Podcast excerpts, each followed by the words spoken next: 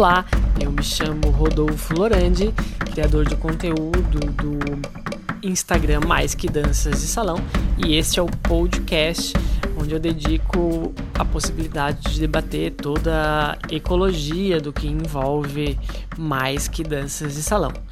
Nesse primeiro episódio, para abrir o canal, eu faço uma repostagem de um bate-papo bem legal que aconteceu pelo canal no YouTube do Coletivo Par, é, também disponível pelo Instagram do coletivo, coletivo.par, arroba coletivo.par e tivemos a oportunidade, não homens, ah, melhor, não mulheres e homens, de conversar um pouco sobre o tema privilégio nas danças de salão. Será que é possível abrir mão deles? É, nessa conversa temos a mediação de Fábio Chagas, a participação de Matheus Assis, Rodolfo Lorende, Leonardo Tax. Então, continua aí com a gente que esse papo foi bem legal.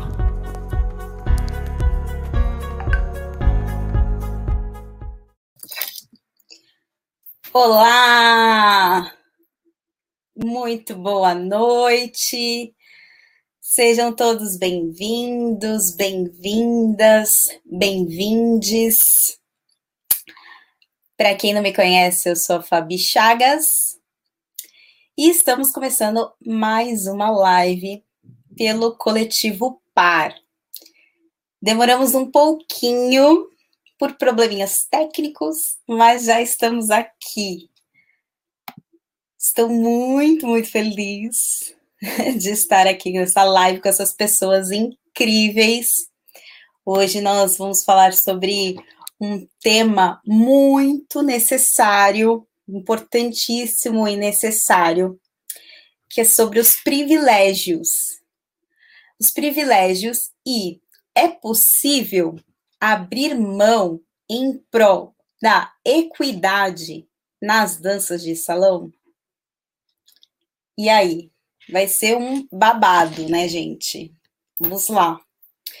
E aí eu tenho alguns convidados maravilhosos que estão chegando aí. Vou passar aqui um pouquinho o quem são essas pessoas incríveis. Um monte de gente aqui na live já. A Gabi veio, conseguiu entrar, que bom. A Ju, Camila, a Kati, que delícia. A Tati, Bá, que importante vocês aqui com a gente. Chamem todo mundo, porque essa live é necessária, vai ser importante. E hoje até coloquei uns cílios babado aqui para a gente poder falar à vontade aqui. Não sei o que tem a ver, mas vamos lá. Fabi Furacão. Ai, gente, as saudades, já fui, não sou mais. Bom, vamos lá. Vou falar sobre meu, a primeira pessoa que vai entrar aqui com a gente, conosco. É, vou aqui, confesso que vou dar uma lida aqui no, no release, né, para não ser injusta, para não deixar né, nada passar aqui, então vou, vou dar uma lida. É, são três convidadas, não mulheres, e o primeiro vai ser o Matheus Assis, graduado em Educação Física pela UFMS, apaixonado pela literatura e pelo movimento, professor de dança de salão e pesquisador na área de gênero, sexualidade e diferenças. Pessoa não binária, negra, artista por escolha própria e do universo. Que coisa linda isso, né? Bailarina na TES, Companhia de Dança de Campo Grande, Mato Grosso do Sul. Então, com vocês aí, nosso primeiro convidado, convidade, Matheus. E aí, Matheus, tudo bem com você?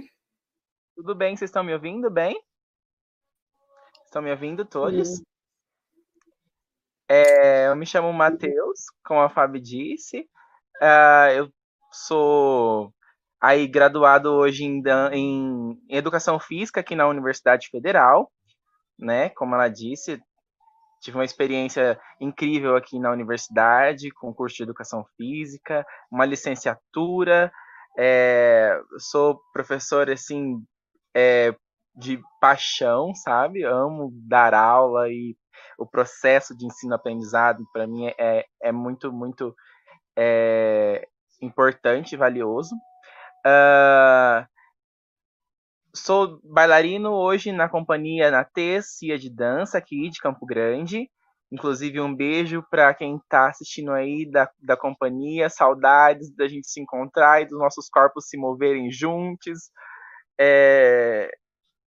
Que esse tempo de pandemia a gente está afastado né, das nossas atividades é, coletivas, né? e estudo um pouquinho de gênero, sexualidade e essas relações de diferença. É, estou muito, muito grato, muito grato mesmo por estar nesse espaço, por poder conversar com vocês e o coletivo ter me feito essa, dado essa oportunidade. Realmente eu estou bastante assim grato por isso, por esse momento.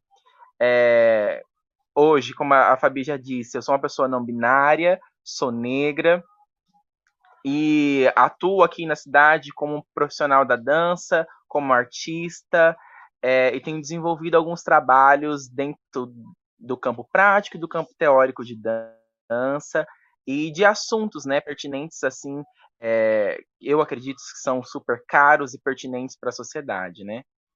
Eu já tenho um pouquinho de experiência e tenho trabalhado com com essas temáticas nos últimos anos e tenho desenvolvido mais um pouco meu trabalho em cima dessas lógicas, é, pensando na diferença, pensando na diversidade, pensando na inclusão, na igualdade, na equidade, né?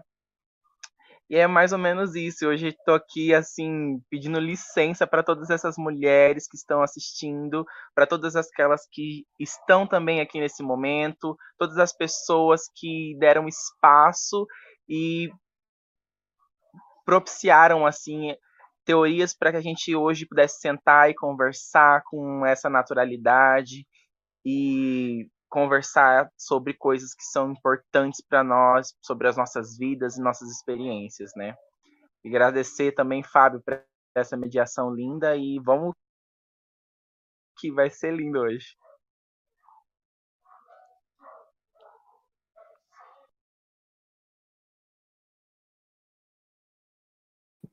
Que delícia, né?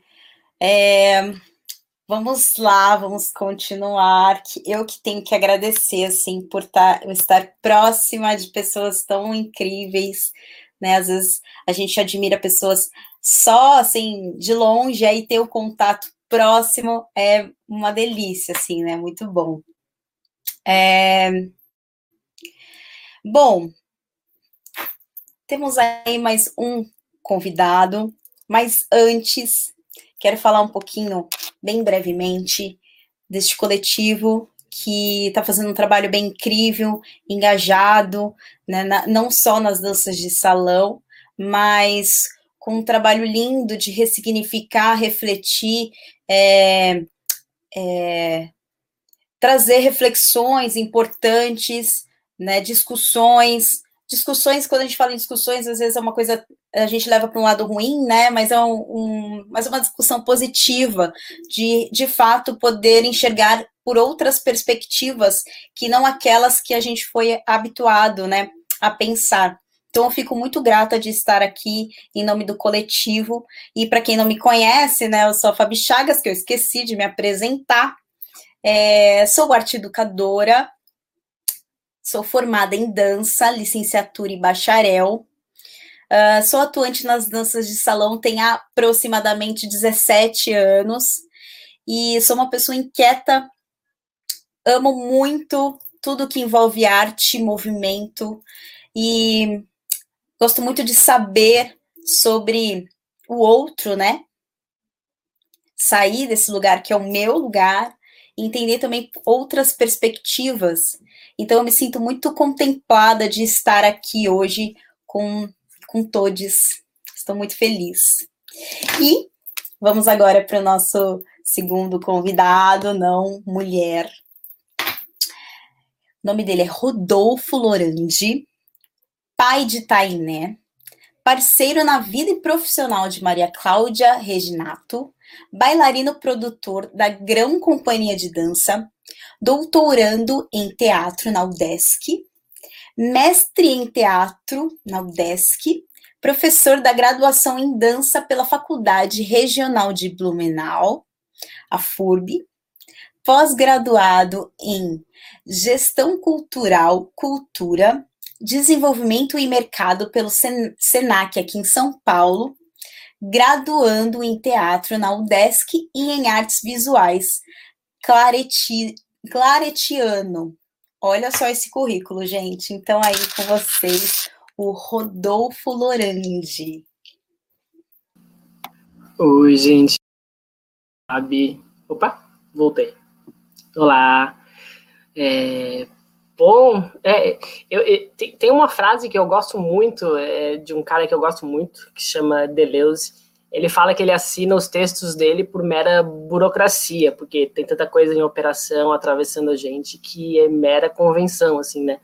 E eu gosto de pensar um pouco nisso, né? Então, esse monte de palavrinha aí num release é só um bocado de palavrinha atravessando a gente, mas é, dizer eu, né? Acho que tem muita gente compondo muita coisa. Então, não é um, um grande currículo, é só um, enfim, um bocado de história se atravessando. Mas é isso, eu queria agradecer também a presença, fico bem feliz. É, Tô me sentindo mó importante, porque é a primeira vez que eu participo de uma live nesse, nesse esquema aqui todo de YouTube, com transmissão em um monte de lugar.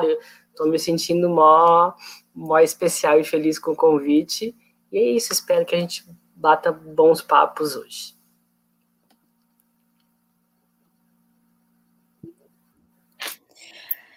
Obrigada, Rodolfo. Super feliz de você estar aqui um currículo, sim, de muita importância.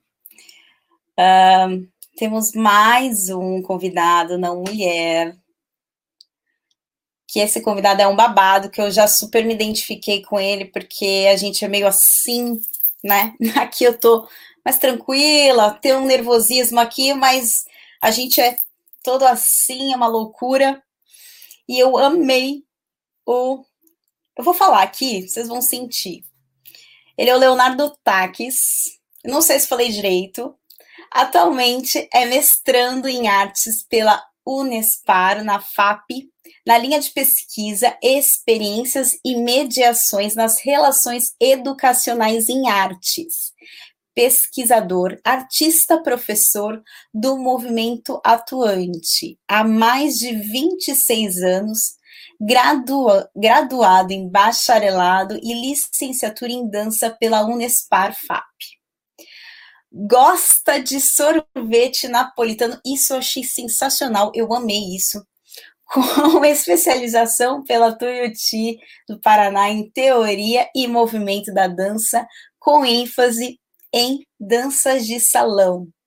Homem hétero cis, buscando ser menos machista, atento aos seus privilégios, com experiências em inúmeras linguagens corporal, como também em teatro, iluminação e produção. Atuações em festivais nacionais e internacionais como produtor, coreógrafo, bailarino, criador e intérprete. Tem as danças a dois e as danças folclóricas presentes desde o início da sua carreira, participando ativamente tanto em cena como nas políticas públicas de cultura. Com vocês, o Léo. Oi, gente. Fábio, gratidão, coletivo par.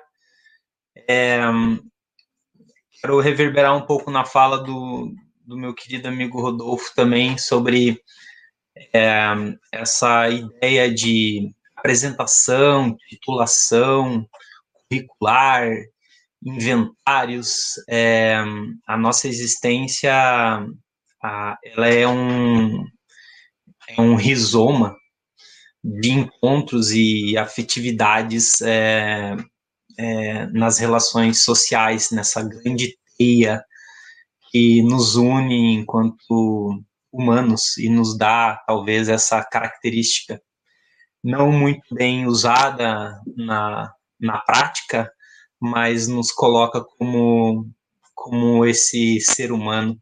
Eu fico muito feliz pelo convite. É, essas coisas revelam um pouco a relação temporal das coisas. É, aprendo todo dia e estar aqui a convite do, do coletivo PAR, que tenho o privilégio de, de conhecer algumas das pessoas é, de longa data, e os assuntos são de urgência, são fundamentais para que a gente siga é, com mais, com mais saúde nas nossas relações sociais. E esse tema e essas pessoas aqui hoje estão para compartilhar e construir, junto com vocês que estão nos vendo, é, possibilidades.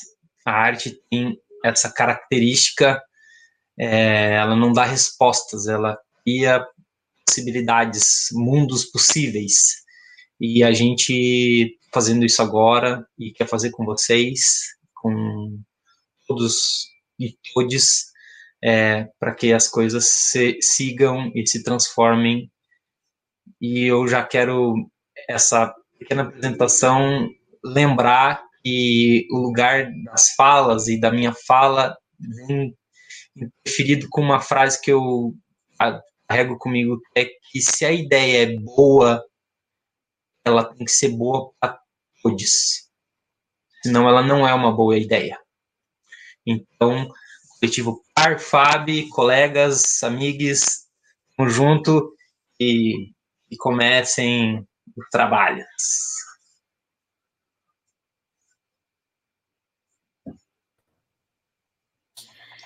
Bom, gente, então deu para sentir um pouquinho aqui, né? Quem que é essa turma maravilhosa, esses colegas, amigos, amigues que estão aqui conosco hoje para a gente falar um pouquinho sobre um assunto tão necessário, né? E aí, para a gente começar com esse assunto, eu gostaria de saber, assim, né? De entender um pouquinho é, o que, que é para vocês, ou o que são os privilégios? O que, que vocês consideram isso, é, o privilégios, né? Ou o privilégio, não sei. É, e como isso reverbera para as danças de salão.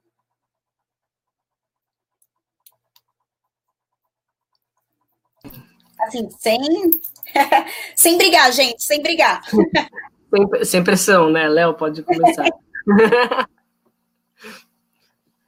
é, tem. É, tem vários. Eu, que, eu quero dizer que a gente. Eu quero confessar que a gente passou, nós quatro, cinco, a Tati estava presente, a gente passou algumas horas já conversando é, entre a gente, falando sobre tudo, sobre o tema, sobre a vida, e a gente chegou a muitos lugares, assim. Tô, então, são muitos cafés que a gente ficou se devendo e que a gente vai ficar se devendo hoje também. Mas se tem um, um, já que teve as apresentações, assim, né, eu, eu sempre, eu, eu tenho um pouco essa inquietação com a apresentação, igual o Léo comentou, mas esse lugar, é, acho que nós quatro aqui somos pessoas que tem trajetórias que passam pela academia, que passam por uma faculdade, né, que passam por vários lugares, e poder falar sobre a dança de salão e falar sobre uma dança de salão ou sobre muitas danças de salões que a gente ou fora dos salões que a gente quer ou não quer mais, a gente já, já ocupa um grande lugar de privilégio, assim, né? A gente pode falar sobre isso, a gente estuda sobre isso, se bobear, a gente ganhou bolsa é, pública para estudar alguma dessas questões. É, é, então, diferente do que muitas pessoas que às vezes não têm essas oportunidades e estão ali trabalhando no dia a dia e a forma com que elas lidam com a dança de salão é única e exclusivamente o que elas enxergam como possibilidade de sobrevivência, é, eu acho que esse é um grande lugar, assim, né, um primeiro, assim, que eu acho que eu pontuaria. E daí, claro, já veio vários outros, né? Somos homens, não mulheres, é, eu sou branco, é, tem várias questões aí que nos colocam em lugares de privilégio, assim, né? Mas eu posso deixar vocês é, com a bomba.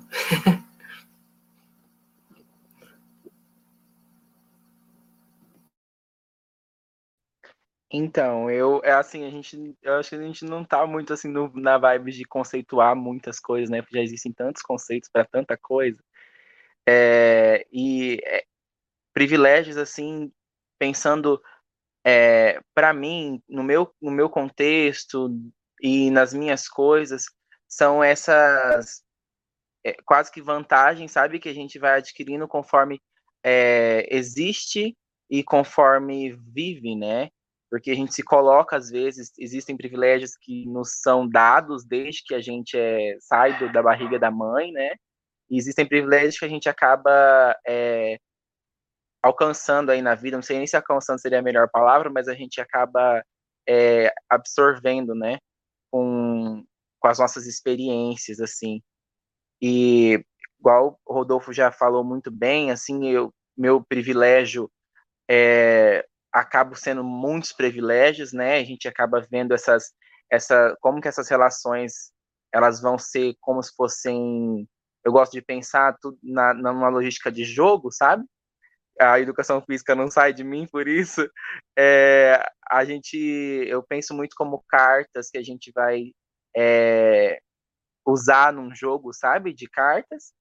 Uh, são características, são é, ações e potenciais de força que a gente tem é, e vai se apresentando nas nossas vidas, né?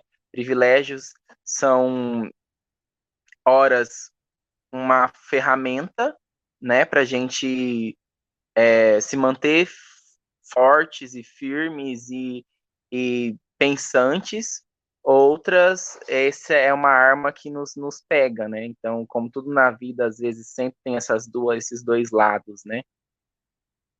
Para mim é mais ou menos isso, assim. Esses privilégios hoje é um lugar de entendimento, de reflexão, de muito é, ter, saber lidar para que a gente reconheça.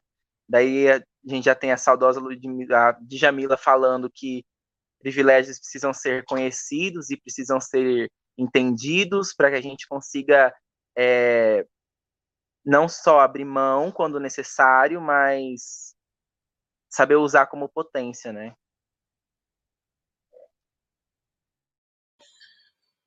Ai, que delícia ficar ouvindo vocês, gente. Ai, meu Deus.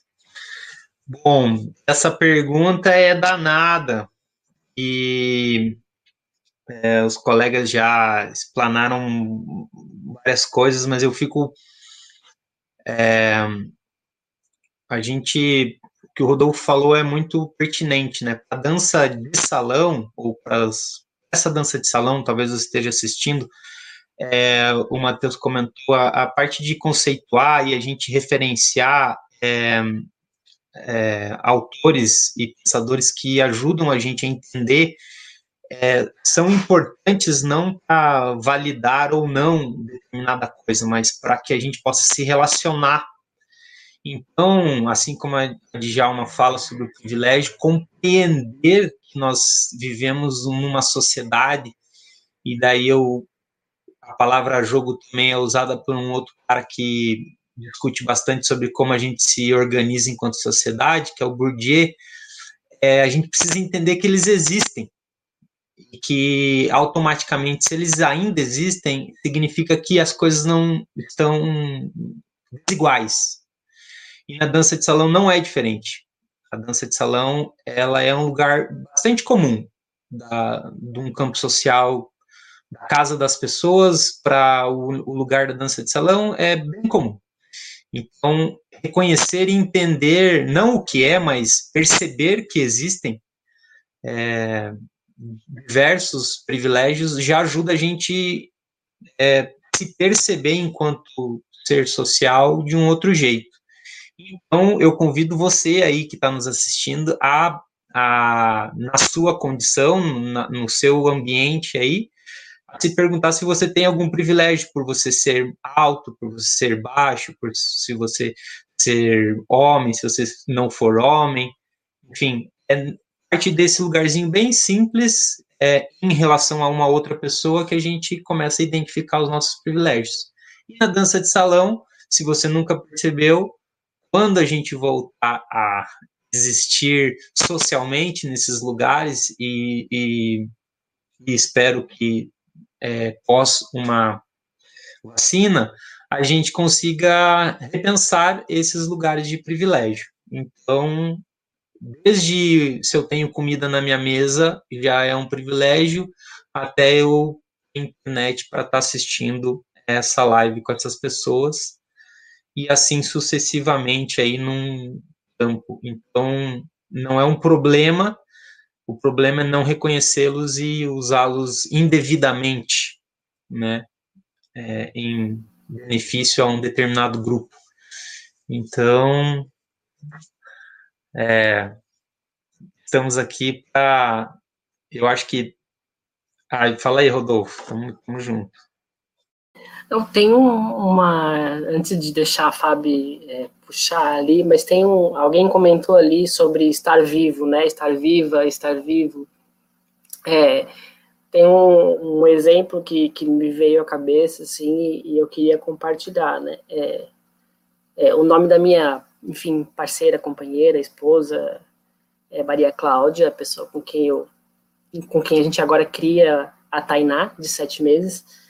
E a gente, por muitos anos, trabalhou. Ela, ela deve estar escutando, mas ela deve estar no quarto de cima é, com a bebê, porque, obviamente, eu posso estar aqui nessa live agora e para ela estar com uma bebê de sete meses seria quase impossível.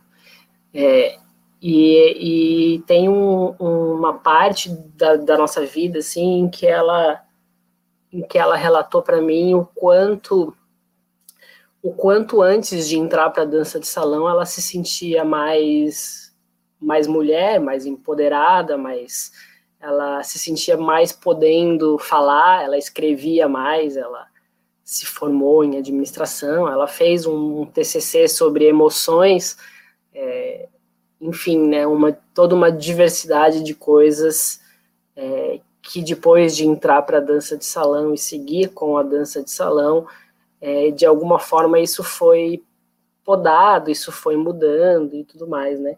A gente está junto há quase duas décadas e, e o currículo que continua crescendo é o, é o meu ali, né? Eu continuo, continuo fazendo minha graduação, continuo fazendo meu doutorado e ela tá lá com a bebê porque a bebê ainda está aprendendo a dormir nesse horário e é, enfim, e a bebê precisa dormir, né? E o pai pode estar aqui, continuando trabalhando, pesquisando e participando de uma live. É, tem algo nesse processo, tem algo, tem algo nesse modo como a vida funciona, né? Como as coisas funcionam, que, que, que tipo não, não dá, não, não tem como a gente buscar uma equidade. É, mesmo na nossa relação pai, mãe, filho, bebê, que está lá em cima com ela agora, com a sociedade continuando funcionando do jeito com que funciona, né? É, de alguma forma a dança de salão podou aquilo que nela era possível. Eu falava, eu me expressava, eu escrevia e etc e tal. E eu continuei, né? Eu continuei, eu pude enfim, eu, eu tô, tô, tô dando voltas porque eu me emocionei comigo mesmo com, com não sei onde eu quero chegar com o relato. Mas é, eu, eu acho que tem um lugar nos privilégios que é esse lugar de tipo a gente é, o abrir mão ele toca profundamente em abrir mão de continuar uma carreira às vezes de, de muitas coisas assim né é, enfim, ela abriu mão de um monte de coisa que eu não abri, enfim, não sei onde eu quero chegar, mas vai, Léo, pode, pode, pode puxar, pode me cortar, tá? Não precisa esperar eu terminar. Não, não é, é que é muito legal, assim, acho que é um, esse exemplo que você trouxe é, é ele é quase que um, para mim é um exemplo master, assim, um dos top fives dos exemplos para ficar bem simples para a gente entender na dança de salão como que ela, ela né, a gente fala muito sobre reflexo, sobre, sobre reverberação, esse, essas palavras, né? Mas ela, como ela é uma, ela é uma expressão da, da sociedade. Ela é a sociedade. A gente conversou isso na, na, na, nossa, na nossa conversa, né? Que dá uma sensação de que é um lugar diferente, né? Ou que está à parte. E, e, estudando socialmente, esse exemplo que o Rodolfo é tocante, assim, todo mundo, todo mundo não, mas quem teve a oportunidade de ter uma mãe, que isso também é uma, um privilégio às vezes, é, com certeza, se parar agora, enquanto o Rodolfo está falando, a gente vai lembrar algum, algum lugar dessa mulher, mãe, guiando a gente e é, tendo que, por esse contexto social, deixando de fazer alguma coisa em função de algo que foi determinado para ela. E na dança de salão acontece muito isso também. E a gente veio falar, lembrar também disso, então me emocionei porque eu lembro da, do filho, né? Eu lembro da minha mãe deixando de, de fazer coisas assim, assim como muitas pessoas deixam de dançar, gostam de dançar e casam com um homem e param de dançar. E daí quando este homem morre, a volta a dançar. Então, se alguém se identifica com essa historinha, é um bom exemplo para complementar.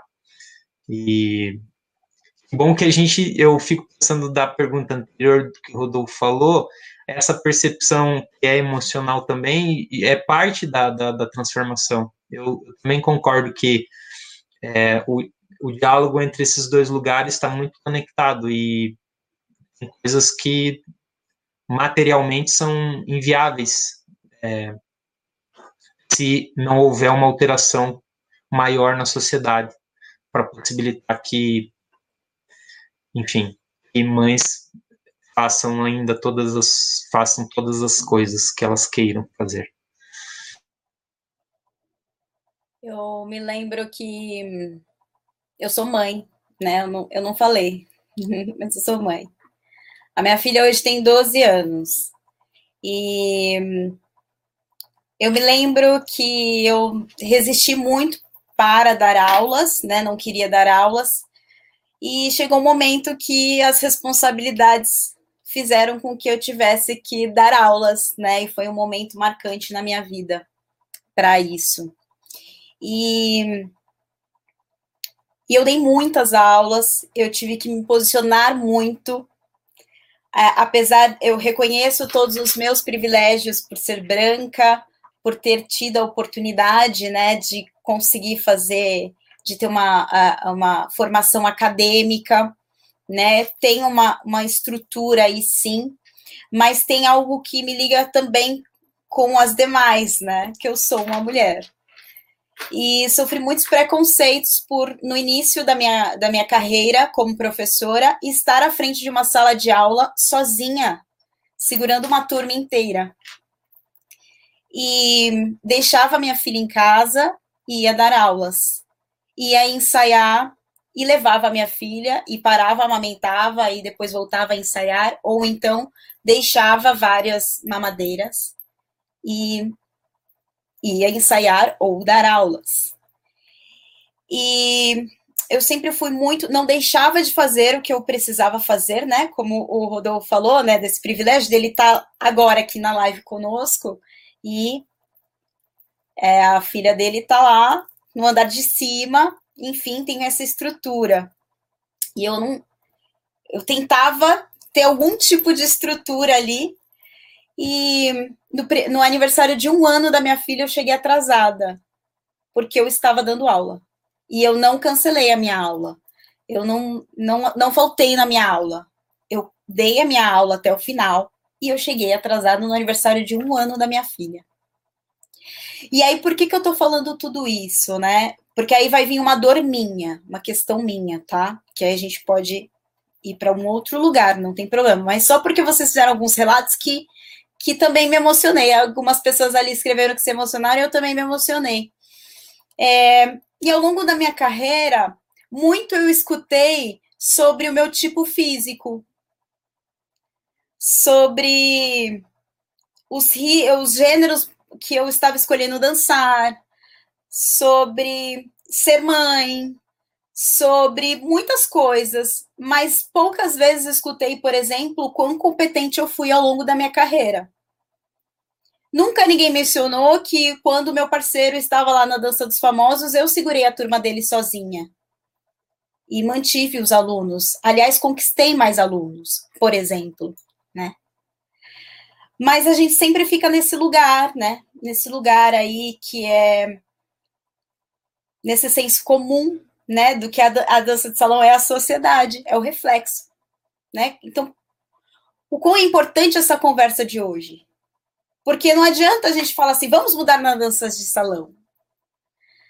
A gente precisa ampliar isso, porque senão a gente não vai conseguir mudar, que é muito maior que isso, né?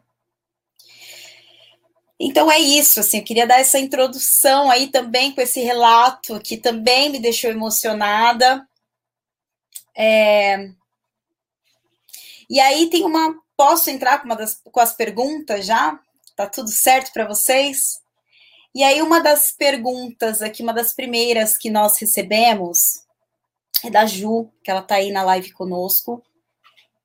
É: qual a dificuldade em se silenciar quando falamos. o Léo já se estribuchando ali, ó. Quer começar, Léo? Não. Ah, que bom, que maravilha. já que o Léo, já que o Léo não quer começar, eu vou daqui então. eu acho assim que essa pergunta é de uma tamanha a certidão, não sei se existe essa palavra, se não existia, eu estou inventando ela agora, é, mas é muito pertinente, sim. Eu acho que a gente estava conversando um pouco mais cedo hoje sobre como que a, na dança, né, a gente reflete essa, essa estrutura de sociedade, né, e eu acho que a resposta para a Júlia agora de por que, que é tão difícil se silenciar é, não jogando, tirando a culpa ou tirando a responsabilidade de pessoas que não são mulheres, é, mas pensa, a gente tem um contexto em que o tempo inteiro a gente é cobrado a se posicionar, a falar, a tomar a frente, a resolver, né, as coisas, porque isso faz com que a gente se mostre e principalmente conquiste respeito nos espaços, né? E às vezes quando você, eu particularmente quando eu comecei a dar aulas de dança, eu comecei a dar aulas de dança de salão num projeto aqui da Universidade Federal, que é coordenado pelo Marcelo Victor da Rosa, um amigo e um, um uma pessoa referência para mim aqui. E eu lembro que foi muito difícil porque eu sempre fui uma pessoa muito falante. Eu sempre fui muito é, resolutivo, eu sempre fui muito. Nunca tive, assim, problema com me comunicar. Eu sempre fui muito, assim, para frente, como dizia a minha avó. E, e quando eu comecei a dar aula, por mais que eu já tinha, já estudava, por exemplo, já estudava gênero, já estudava sexualidade antes mesmo de dar aula, é, eu tive muita dificuldade em, em, saber o momento, por exemplo, em que eu precisava escutar, porque eu, na minha cabeça, a posição da, da pessoa que, dará, que dá aula é aquela pessoa que sempre estava dirigindo, sempre estava falando, e se eu estava colocado naquele lugar, era uma responsabilidade que eu tinha que assumir e ir até o final, sabe? Tinha muito isso, essa relação. Com o tempo eu descobri que por muitas vezes eu estava silenciando pessoas que estavam comigo. E isso acontecia com maior frequência, principalmente quando eu dava aula em parceria com mulheres. E aí o, o meu o esse orientador Marcelo, ele me questionou muito. Ele ele me chama de gato. E aí ele, gato, como assim? Você, tipo, a senhora tá falando, tá fazendo isso aqui dentro do projeto, sabe? Porque eu já vinha conversando, a gente já vinha falando. E aí foi quando esse privilégio bateu na minha cara e, e eu olhei e falei, gente, é real. Eu tô fazendo isso, eu tô silenciando. Eu, eu, nesse projeto a gente não tem uma, um, uma parceria fixa, então nós damos aulas em diferentes turmas, com diferentes professores, que é um projeto de formação de professores aqui na universidade. Então a gente tem essa, essa experiência mista, vamos dizer assim. E, e aí eu comecei a praticar mais e desenvolver mais a minha escuta. Eu acho que isso acontece assim, independente do, do gênero e que a gente é fixado por, pelo, por essa matriz totalmente heteronormativa de que a responsabilidade é nossa e a gente tem que ir fazer e se a pessoa não está falando a gente tem que falar por ela. Eu, aprendi, eu lembro que eu fazia na escola seminários assim, sabe? Que meu professor falava para mim, se o seu colega ou sua colega gaguejar, passa por cima. Fala, fala no lugar dela se for o caso. Sabe? Então vem essa lógica que a gente aprende, tipo, que que a gente tem que resolver.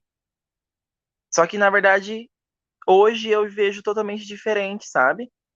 Hoje, por mais que a minha escolha seja dar aulas sozinho, eu gosto muito dessa, dessa liberdade que eu tenho em dar aula, porque prolixo feito tudo eu sou. Então, às vezes, a minha cabeça vai em lugares que é difícil ter uma pessoa que acesse assim comigo esse mesmo lugar, sabe? É, mas eu acho assim, é, é bem difícil, não é fácil, mas quando a gente percebe, por exemplo, que nós estamos silenciando as outras pessoas, e o quanto a gente perde por estar tá deixando de ouvir vozes que são riquíssimas, é, é, um, é um momento, assim, de libertador, assim, vou dizer para mim, porque foi bastante libertador. Uma... Eu abri meu áudio, abri. Uma é, minha cabeça já foi para tantos lugares com a fala do Matheus que eu já nem, sei mais aonde que eu onde que eu quero chegar, mas isso isso mas eu não estou falando isso é, displicentemente, eu estou falando isso pela, pela pergunta da, da, da Júlia. Tem uma tem uma uma artista, uma mulher, é, ela faleceu faz um, dois, três meses agora. O nome dela é Amanda Melbags. É, enfim, ela foi enquadrada como autista dentro desse nosso padrão, é, enfim, masculino, colonial, dual, falocêntrico, etc, etc, etc. E ela tem uma fala que ela diz o seguinte: ela fala assim, é, quando as pessoas é, quando as pessoas me olham e percebem e me percebem interagindo com o mundo, com as coisas que eu sinto do mundo, com as coisas que eu percebo do mundo, as pessoas olham para mim e dizem que eu estou fora da realidade.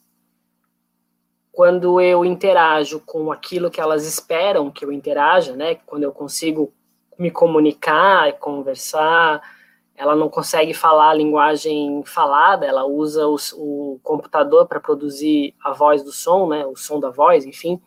Então, quando as pessoas, quando ela interage com um conjunto muito mais limitado do que as pessoas esperam que ela interaja, as pessoas olham para ela e falam que agora sim ela está abrindo uma verdadeira é, interação com o mundo, né? Agora ela está na realidade. É, enfim, ela é uma mulher artista, autista, e é importante dizer autista nesse sentido, porque puxa um, para uma lógica neurodiversa diferente dessa lógica que a gente espera, né, que funcione, que é o que o Matheus falou, né, que a gente tem que assumir esse lugar, essa posição, essa clareza, é, né, conduzir é ser claro na informação, né, acho que não poderia ter, não poderia ter frase pior, talvez. E, e, ela, e ela traz essa questão de que existe muita coisa no mundo com a qual você está sentindo, né? Você sente muito mais do que aquilo que você diz, você sente muito mais do que aquilo que a outra pessoa possa sequer imaginar que você está sentindo e, e, etc, né? É, então, a lógica que a gente tem de, de comunicação, de clareza, de conduzir e ser conduzido, né? É, é uma lógica que exclui do mundo a possibilidade de que muitas outras coisas estão acontecendo e você está simplesmente sentindo uma das muitas possibilidades que já estão acontecendo, que já estão em movimento, que já estão se relacionando e etc e tal, né? É, nós homens, a gente, a gente é ensinado desde sempre na dança de salão que a nossa satisfação, o nosso prazer, o nosso desejo está atrelado numa, sub, numa submissão do corpo da mulher, no corpo feminino, no corpo da conduzida, que é que é uma satisfação em, ah, eu consegui fazer tal movimento, que é um movimento que eu aprendi, é a técnica que eu aprendi, é a forma que eu aprendi, e quando isso acontece de uma maneira específica, né, poderia acontecer de milhares de outras infinitas maneiras específicas, mas se acontecer dessa forma específica, então eu estou dançando bem, então eu estou satisfeito, então eu sou homem, então eu consegui é, ter controle sobre o corpo da outra pessoa, né? Então a gente a gente é ensinado a não ver que a outra pessoa sente outra coisa e, e vê outras possibilidades e existem outras possibilidades, né? É, então eu acho que essa dificuldade em se silenciar que ela pergunta, que a Júlia pergunta, tem muito a ver uma com o como a dança de salão é, é, é, feita, o modo que é feito, o método que é feito, as técnicas, né, e etc. E aí essas corporalidades que a gente absorve e, e pega pra gente, e é isso, e ser homem é isso, e dançar é isso, e dança de salão é isso. E isso se torna um sentido na nossa vida, e se não for assim, não vai ser, né? Mas, mas amarrando a minha fala para passar a bola para frente, que eu sinto que os, que os meninos e as meninas ali do lado estão querendo falar e eu estou me enrolando aqui. Mas por muito tempo é, eu me senti incomodado, por exemplo, quando a Cláudia olhava para mim e falava: Ah, mas e se a gente fizesse tal coisa? E eu estava dando aula junto com ela e estava fazendo uma coisa específica. E aí, na minha concepção, no meu sentimento, no que eu sentia internamente, eu pensava, não, mas é, o que eu estou propondo está sendo muito eficiente, está sendo gostoso, os alunos e as alunas estão aprendendo.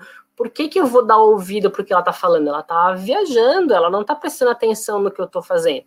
Mas entende, o que eu estou fazendo, eu estou partindo do pressuposto que está começando em mim. Então, eu tenho 30 alunos e 30 alunos dentro de sala de aula, fazendo coisas e possibilidades completamente diferentes.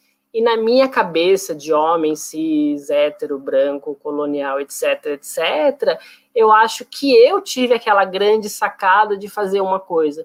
E aí, quando a outra pessoa vem e fala, ah, não, mas se a gente fizesse tal coisa, a gente simplesmente não ouve, porque a gente tem o poder do discurso, a gente tem o poder da fala, a gente está dando uma aula que está partindo de um lugar que está privilegiando esse suposto condutor, onde começa tudo, enfim.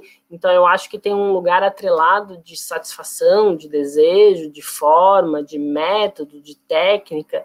É, é, eu acho que tem que implodir tudo.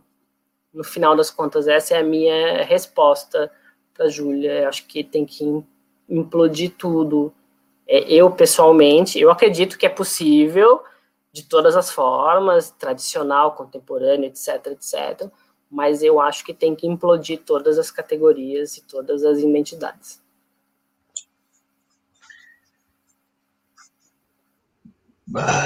Falei demais. Júlia Tadra, muito bem. Eu queria só é, a gente não, não deixar esquecer durante essa conversa que é, a gente usou já algumas, a gente pode algumas palavras lógica e sistema, em alguns estudos bem interessantes, mas há um projeto que antecede É, e eu acho que isso está na vida das pessoas, e se a gente parar um pouquinho, a gente lembra você, seja homem, seja mulher, qual foi a primeira brincadeira que você foi permitido fazer, qual foi o primeiro brinquedo, caso você tenha a oportunidade de ter ganhado o brinquedo, né, sendo homem ou sendo mulher, é, o volume, se você, quando e onde você podia falar, sendo homem ou sendo mulher, a, a gente pode passar para refletir, né, e trazer essa memória afetiva. E uma coisa que antecede muito isso é o controle que é, algumas lógicas e pensamentos têm sobre o corpo. O corpo possivelmente é a, é a potência maior da, da, da transformação e da existência. Então não é de hoje que o corpo é um, uma coisa que tem que ser controlada. E eu acho que esse lugar de, de fala, especificamente qual corpo vai ser controlado, e daí a gente pode fazer várias subdivisões, né? O da mulher, o da etnia, o da cor, o da do determinado lugar. Então, esse, esse medo que o corpo tem. E é, faz com que a fala veio, veio se transformando, que a fala tenha sido é, esse lugar para substituir. Quem não sabe falar, quem não sabe usar, não, ele não está válido. Para nós da dança, do corpo, falar verbalmente é o que menos deveria importar. Mesmo que, e eu acho isso sendo bastante pretencioso nessa minha fala, mas eu falo para mim, a minha, a minha segurança de um equilíbrio entre fala e o fazer e a praxis é lá quando eu abraço alguém. Então, muitos dos meus colegas, homens, héteros, brancos, cis, falo especificamente desse recorte, tem uma fala hoje muito bonita, muito, muito convincente, tem muitos seguidores, um filtro bem bonito, mas quando abraça, quando se relaciona com as pessoas, muito distante. E isso é mais um lugar que comprova o quanto o corpo foi, e fizeram um comentário aqui sobre, mesmo nesses lugares, nós homens que supostamente podemos falar e entendemos falar, expressar, brincar, é, abrir as pernas, é, dar cambalhota, usar calça e não usar saia, e a menina usa saia e não pode dar cambalhota, e isso interfere na psicomotricidade, no desenvolvimento motor das pessoas. Mesmo assim, quando a gente dança, eu falo por mim que eu já dancei assim, parece um poste. Né? Parece um monolito, assim, um, um palanque e a pessoa dança ali a seu volta, ao seu redor. Então, eu fico pensando muito como o corpo vem um projeto histórico, milenar, de se silenciar, as mulheres usam espartilho, salto, maquiagem, roupa desconfortável, é, sabe, é, um, é, é muito, muito controle do corpo, né, e automaticamente daí eu preciso falar, e daí se eu não sei falar, eu tenho que ficar fora do jogo. Então, é, enfim, Júlia, eu acho e que... é importante, Léo, não te cortando, mas é porque isso que tu falou é muito importante, acho que até a gente conversou sobre isso, é a quantidade absurda de coisas que, que elas têm que ter controle, por exemplo, dançar num salto alto, isso e aquilo, e aí vem a gente ao longo da história dizer que a gente conduz, que a gente propõe alguma coisa, mas a quantidade de coisas, de proposições e de possibilidades que, que elas, na sua, elas, enfim, quem está nesse papel de conduzir, precisa assumir para que a suposta condução dele aconteça, é, é, absurda, né? Então tem um erro grotesco nesse lugar de, de a gente ligar a nossa satisfação numa suposta, numa suposta possibilidade de que a gente está realmente conduzindo tudo aquilo que acontece no universo do corpo, do corpo da outra pessoa. Tipo, chega a ser a forma com que a dança de salão se estruturou tradicionalmente chega a ser um absurdo para qualquer lei bio, biomecânica, fisiológica, relacional, etc, etc. É, É, é, só fazendo um adendo com relação a isso, que aí eu tenho que falar, que aí já fica aqui dentro de mim um negócio forte, né? Que aí já vem tudo, o turbilhão. E aí é, é criado alguns arquétipos, né, que, que não chegam a lugar nenhum, né? É, até a gente teve uma reuniãozinha aqui entre nós, que até eu comentei. Eu entrei nas danças de salão nova, com 15 anos. E aí, é, na minha formação, era assim: você tem que ser mulher, você tem que usar vestido, você tem que assumir o seu corpo, você tem que assumir quem você é, e blá blá blá. E aí, no momento que eu assumi, que eu usei vestido, que eu subi no salto, que eu fiz tudo que eles mandaram, aí foi assim: você exagerou. Não, você exagerou, você, nossa, tá muito, tá demais. E aí na minha cabeça ficava assim, mas gente, não entendi, né? Não entendi. Mas até aquele tempo, aquele mês atrás, eu, eu tinha que ser isso aí. Agora eu não tenho mais. E aí eu passei por esse processo do que? De ter que me movimentar num vestido, ter que saber dançar com decote, tem que me equilibrar no salto, né? Porque a, a estrutura do nosso corpo, a pisada, tudo muda. Reverbera o corpo, a lordose, uma hiperlordose, né? É, o cabelo comprido, mas você vai cortar o cabelo. Gente, o cabelo é meu, não é? Eu, eu não posso cortar o cabelo porque não é sensual, mas quem disse que eu quero ser sensual?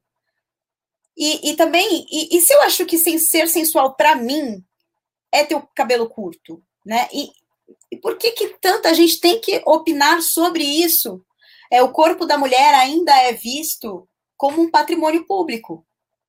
Nós somos um patrimônio público, onde as pessoas elas podem falar o que elas bem entender, né? E, isso afeta diretamente a nossa vida, como constitui a mulher, o que, né, o que faz. E se a gente não dá esses gritos de vez em quando, a gente fica nesse lugar Olá, o Léo, escute. É, e é um lugar que, que é doloroso para nós, né? E é por isso que nós precisamos tanto dessas, dessas reflexões, dessa escuta, porque é, é necessário, faz-se necessário neste momento. Aliás, há muito tempo, mas normalizamos durante muito tempo e agora chegou a hora da gente realmente reavaliar algumas coisas que não fazem mais sentido. Já não fazia antes e agora menos ainda. E aí, só colocando a última coisa do Rodolfo, que ele falou assim: como que aí o homem vai lá e conduz? Eu deixo, gente, desculpa quem tá aqui na live, todo mundo, né? Quem é super tradicional e tudo mais, mas desde que eu me conheço, assim, eu, eu conduzo. E eu conduzo sem saber que eu conduzo, né? Porque eu não podia falar sobre isso. Então, é, tá, ambos estávamos aprendendo, e como a mulher normalmente é estimulada a, a sempre mover-se, a dançar, mulher dança, homem vai jogar futebol, né? Então, normalmente, é, tinha mais. As mulheres tinham mais facilidades em dançar, não, nem sei como que está hoje em dia, né? Nem sei como que estão esses estímulos. É, então, porque faz um tempinho que eu tô fora da sala de aula, então eu não posso falar por agora, assim, mas é, então a gente ia dançar e eu tava lá levando meu parceiro de dois para lá, mesmo fazendo dois para lá, dois para lá, para cá e virando para um lado, virando para o outro, amados. Era eu que tava levando, né? Só que não podia falar o crédito de quem que era. Era do boy que tava dançando comigo. Então a gente precisa começar a falar de algumas coisas que, olha, não funciona. Vamos, vamos ser real, vamos jogar real aí. Não funciona. Vamos dar o crédito para geral, né? Vamos lá, vamos, olha, você faz isso, você faz aquilo, nós fazemos juntos, juntas, juntes, né? Então era só isso que aí já vem o turbilhão aqui dentro de mim, aí tem que falar. Tem que falar. Léo, não sei se você quer complementar, senão já vou partir para outra questão aqui, porque a gente está bombando de coisa, gente. Não, não, não, não dá para passar para frente depois dessa fala toda da Fábio, não dá. Mas eu, mas eu não posso, eu já falei demais, o Matheus também ia falar ali. Eu vou comentar bem rápido. Eu lembro, eu lembro, acho que ela não deve estar aqui, a Lidiane. Eu lembro da primeira vez que eu ouvi a Lidiane, a Lidiane Emerich, que é uma colega, parceira, companheira, padrinha, enfim, numa reunião de professores. Isso faz o quê? 10 anos. Eu lembro de ela arrumando briga com os professores da escola que eu trabalhava, porque ela começou a dizer: não, mas eu também posso alguma coisa, eu também faço alguma coisa, eu também, eu também isso, eu também aquilo. Eu lembro em 2015, eu acho, o primeiro Baila Floripa, que é o primeiro evento, um evento grande em Florianópolis, com a primeira vez que teve uma reunião para se discutir que as mulheres propunham também, enfim. E aí eu lembro dos homens propondo, ah, não, mas então vai dançar o West Coast, porque no West as mulheres têm mais liberdade. Então vai dançar salsa, não, porque na salsa elas fazem shine. Então isso já resolve o problema. Cara, isso faz o quê? Uma década, é muito pouco. Tipo, eu estava conversando isso, eu tô com essa fala agora porque eu estava conversando justamente sobre isso antes com a Clau. Ela olhou para mim e falou: "Cara, mas quanto tempo faz que as mulheres estão tendo oportunidade, possibilidade e voz para falar sobre esse tipo de coisa? Porque tudo bem, elas já conduziam, elas já propunham, elas já davam aula, mas realmente, quanto tempo faz que as mulheres são chamadas para dar aula sozinhas, são não sei o que, são isso, são aquilo, né? Ela foi me colocando. E isso não faz uma década. Imagina, é, é, é muito pouco tempo, é, é, é muito, tipo, eu acho que vocês deveriam sair todas gritando e, e, é isso, não tenho o que fazer, porque faz menos de uma década que eu, que eu Rodolfo, é, perpetuava esse espaço, pronto, ponto, né? Menos de uma década que eu, Rodolfo, perpetuava esse espaço, então não tem... E agora imagina os 50% da população que votou no Bolsonaro, é, a gente tá. É, é, não sei, parece que é guerra, assim, né? Falando assim. Eu queria pegar esse gancho só para lembrar também que o assim as falas elas existem há muito tempo. Essa, essa, essas reflexões elas existem muito antes da gente. Então, é, também para referenciar pessoas que, mulheres, né, que antecederam a, a, a, essa reflexão, a gente também não pode esquecer. Mas eu também concordo e, e fico preocupado como homem nesse lugar de privilégio, é, daí acho que é parte da pergunta e desse é, ah, só para lembrar que não é uma briga, uma oposição, porque os lugares, os lugares quando, eles, quando a gente ainda insiste nessa oposição, né, nesse lugar binário, nesse, nesse lugar dicotômico, a, o androcêntrico, que é a, a, visão do mundo, seja homem, não, não homem, mulher, não mulher, a lógica, a, a, a, construção é a partir de uma visão masculina, fálica, patriarcal. Então, é, como o Rodolfo já disse, tem que implodir, explodir tudo é, de maneira afetiva, com muito amor e carinho, para que, estamos dizendo, a gente é, continuar. Bom, a gente precisa seguir aqui, porque tem um monte de gente querendo fazer um monte de perguntas aqui. Então, vamos tentar otimizar, porque a gente não pode ficar uma hora numa pergunta só. É, eu sei que é difícil, porque dá vontade de falar um monte de coisa e já vai levando, mas vamos lá. É, tem uma, uma, uma, questãozinha aqui, uma colocação da Araci, que ela fala assim: ó, Araci é uma deusa, musa maravilhosa, assim, que mulher inteligente, meu, olha, Deusas do céu, ela é maravilhosa. Ó. Já se deram conta de que, apesar de tantos privilégios, os ditos homens são tão bloqueados, presos em cumprir expectativas sociais. Não dançam livremente, não choram, não, não, não. E aí, antes de passar a palavra para vocês, é, eu acabei aqui separando uma frase que é do, do documentário The Mask You Living, que é estamos pedindo aos homens que usem o privilégio para des desenvolver uma voz, para gritar e para ser parte da solução.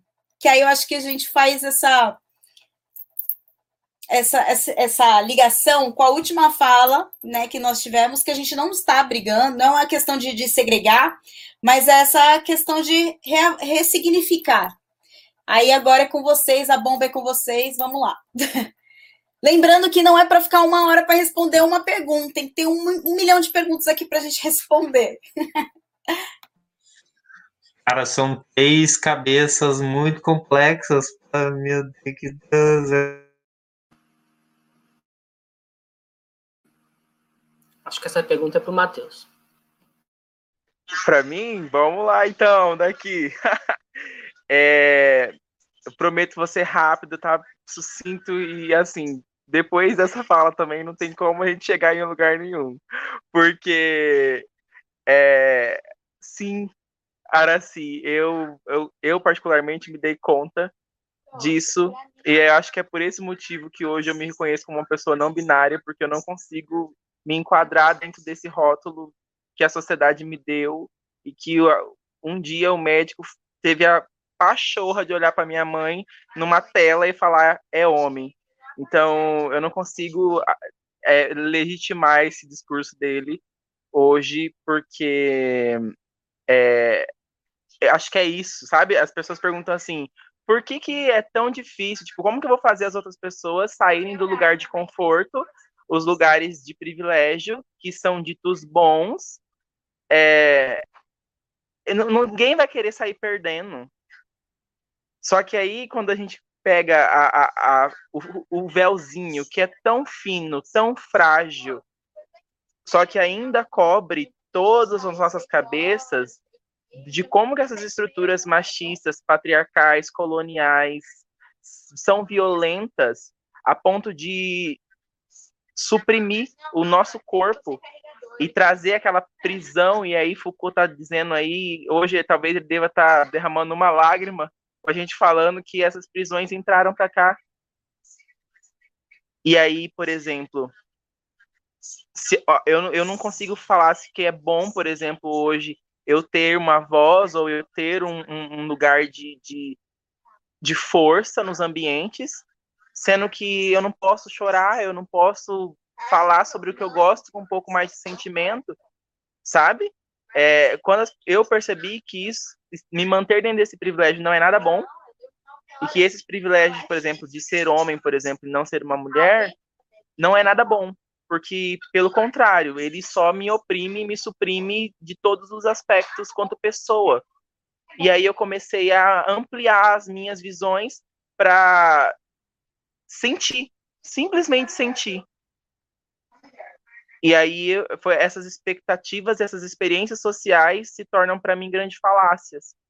Eu gosto muito de uma fala que a Rita faz, Rita Von Hurt, ela fala assim que ela ama fazer drag porque ela dá na cara das pessoas, mostrando que quando ela tá montada, ela não deixa de ser homem. É uma drag. E que todas aquelas coisas que fazem as pessoas olharem para ela e dizer, nossa, uma mulher, são só coisinhas guardadas dentro de frasquinhos, que a gente joga dentro de uma frasqueira e, e às vezes até esquece nos lugares. Então, são coisas tão frágeis, sabe? Eu tá com essa argola aqui, com a minha unha de garota, não me faz uma mulher. Porque não são isso que não é, não é isso que faz uma mulher. E aí quando eu reconheço, por exemplo, que Olha, olha, Léo, você tem que ver a minha. Deixa eu ver se dá para mostrar aqui. Olha, isso aqui é grit. Você tem noção de que é você passar e ter um grit na sua mão? É lindo. É uma sensação assim. Eu recomendo para todo mundo que quiser. Porque é, é assim mesmo. Eu acho que quando, quando tipo, a fala do Matheus, ou a presença do Matheus aqui é, nessa live de quatro pessoas, eu, eu acho que a gente ainda a gente ainda vai entender o valor do, do prefixo, o valor da ideia do que é falar não binário, o valor da ideia do que é o prefixo trans, o valor da ideia do que é inter, o prefixo inter. É, eu sinto que, que qualquer identidade ela só serve por duas coisas, ou para se manter o status, o status quo, digamos assim, da sociedade, né? Homem e mulher como algo dual e binário só serve para uma sociedade que quer se manter como ela se entendeu em suas crenças, em suas formas, ou ela serve para a gente dar voz, por exemplo, para uma série de identidades, digamos assim, outras que precisam ser entendidas, compreendidas, valorizadas, que têm sido violentadas, etc. E tal. Ok, deixa isso de lado.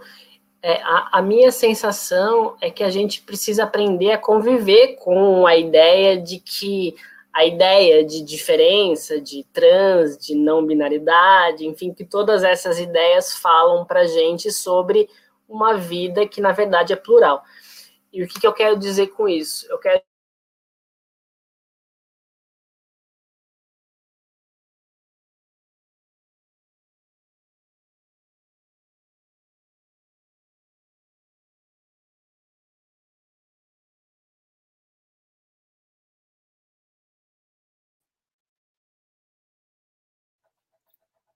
Rodolfo, você está ouvindo a gente?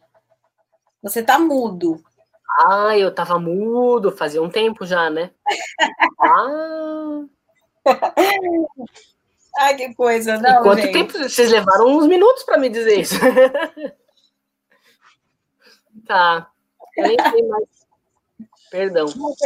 Bom, o que eu estava dizendo, vocês não, vocês não viram nada do que eu falei, né? Desde que o Matheus terminou. Não, a gente escutou até a parte do plural. Ah, tá. Nossa, eu já ia até desistir do que eu falei, já ia, ia passar a bola. então, mas o que eu ia dizendo, que eu acho que, por exemplo, a gente na dança de salão tem muitos problemas. É, é, existe um lugar muito forte que é o lugar sobre a tradição. Eu não acho que tenha problema nas coisas mais tradicionais e populares. Eu acho que elas têm um tempo mais dilatado, eu acho que elas demoram um pouquinho mais para algumas coisas, né? Mas a transgressão, a subversão, a transdisciplinar, isso sempre esteve presente, né?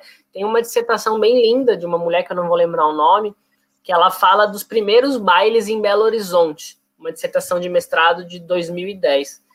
E ela fala justamente sobre isso, sobre naquela época já a transgressão, já a luta contra a igreja, etc. e tal. Então eu acho que é, existe sempre esse jogo. Mas ao mesmo tempo, eu acho que a gente tem muitos problemas em definir, por exemplo, dança de salão. A partir do momento que a gente olhar para a dança de salão e falar, olha, ela pode ser dança de salão sem ser tudo isso que me disseram que é ser dança de salão, seja baile, competição, coreográfico, é, homem, mulher, etc. e tal, ela pode ser qualquer outra coisa, porque a, as definições, as identidades, elas servem para o Estado-nação, elas servem para o capital, elas servem porque algumas pessoas precisam ganhar dinheiro. Então a gente, no fundo, está lutando contra um sistema. Alguém falou ali né, no chat, por isso que eu estou falando isso a gente está lutando contra um sistema que já não deu mais certo, que já não, não funcionou, né? Tipo, essa é, é um pouco a questão. Só que a gente precisa ajudar, sim, as pessoas que vivem disso precisam disso e só veem isso como sentido de sua vida. Então, eu não acho que a pessoa precisa abandonar toda a forma da dança de salão. Eu acho que sim, é possível ensinar uma dança de salão extremamente tradicional, mas ser extremamente feminista, e, e, trabalhar com equidade, etc. e tal, acho que é possível, sim. Acho que às vezes algumas danças de salão tradicionais são muito mais contemporâneas do que algumas danças de salão contemporâneas, por exemplo, e, e vice-versa, né? Mas eu acho, eu sinto que tem uma coisa importante e potente na fala do Matheus, que é, é Tipo, essa é uma solução. Tipo, é, existe uma dança de salão não binária, existe uma possibilidade de vida não binária, existe uma possibilidade de existência outra que pode ser que todo mundo pode, todo mundo, todo mundo pode ter acesso. é isso. Porque eu só não digo para mim mesmo que eu não sou binário, porque tem uma série de de falinhas dentro da minha cabeça que olham para mim e falam: não, mas se eu falar agora que eu não sou binário, se eu assumir isso agora aqui, então eu vou estar tá assumindo que eu posso me relacionar com. É, eu posso, tipo assim, mas eu não quero, ok, quero, não quero, tipo assim. É, essas, esses conflitos que a gente tem com esses personagens imaginários da nossa cabeça, e personagens imaginários da nossa cabeça são condutor, conduzida, é, o cara lá do samba, o tangueiro, é, o, a saia arrastada, tudo isso é um personagem imaginário. A dança de salão é um personagem imaginário, sei lá. Passei a bola. Desculpa, falei demais não. Fábio, eu não vou falar nada sobre esse assunto, a Araci é maravilhosa. É, só queria pedir para quem está assistindo, se fizer sentido, compartilhar, curtir essas, é, esse, esse, se inscrever no canal, ativar o sininho, dar um rolê no, nessas meninas, é muito importante. São, a gente também está acostumado, eu queria é, falar mais sobre isso agora, porque me veio é, o, a, os comentários, tipo, o universo da internet está triplicado, soterrado de tanta informação e produto. A gente tem assuntos que eles precisam de um pouco mais do que 15 segundos. Precisam um pouco mais do que 15 segundos. Então, não precisa ser agora, mas compartilha algo, com certeza a gente pode, pode aproveitar das falas. É, e a gente tem a possibilidade de parar, né? Silenciar o coleguinha, dar pausa e, e no outro dia. Maravilhoso. Era só isso. Obrigado. Bom, vamos lá, vamos seguir aqui porque estamos bombando. um, vocês acham que a estrutura ah, da... antes, de antes de tu fazer a pergunta, eu não consigo escrever no chat. No chat ali rola um monte de coisa. Pois é. É tipo eu também queria escrever, não consegui, então não sei se, eu, se é possível. Eu não lembro, que a gente teve um curso, gente, para poder não, aqui, é, mas não me lembro. Tô, Fábio, você tem que entrar pelo YouTube, direto no YouTube. Ah, então, né? Gente, direto no YouTube. Já, eu, vou, eu vou fazer um. um... Já estamos tá, atrasados, então imagina se eu desfocar disso aqui. Então vamos lá. Porque o que acontece no chat é muito mais interessante do que a gente falando, né? Aí eu ah. fico com vontade de participar ali, mas aí não tem lugar para escrever aqui. Entra pelo YouTube de outro dispositivo. Olha lá, Tati já deu a é. Ó, vamos lá. Vocês acham que a estrutura da dança de salão com o homem conduzindo interfere na construção do mercado da dança ser como conhecemos, com eles sempre em vantagem comerci co comercial em relação à mulher, o Léo já dançando, e como lidar com profissionais que não respeitam a equidade na dança, mas sem cancelar eles. São perguntas da Bárbara e da Alma de Sofia. Eu acho um bafo, assim, eu, eu...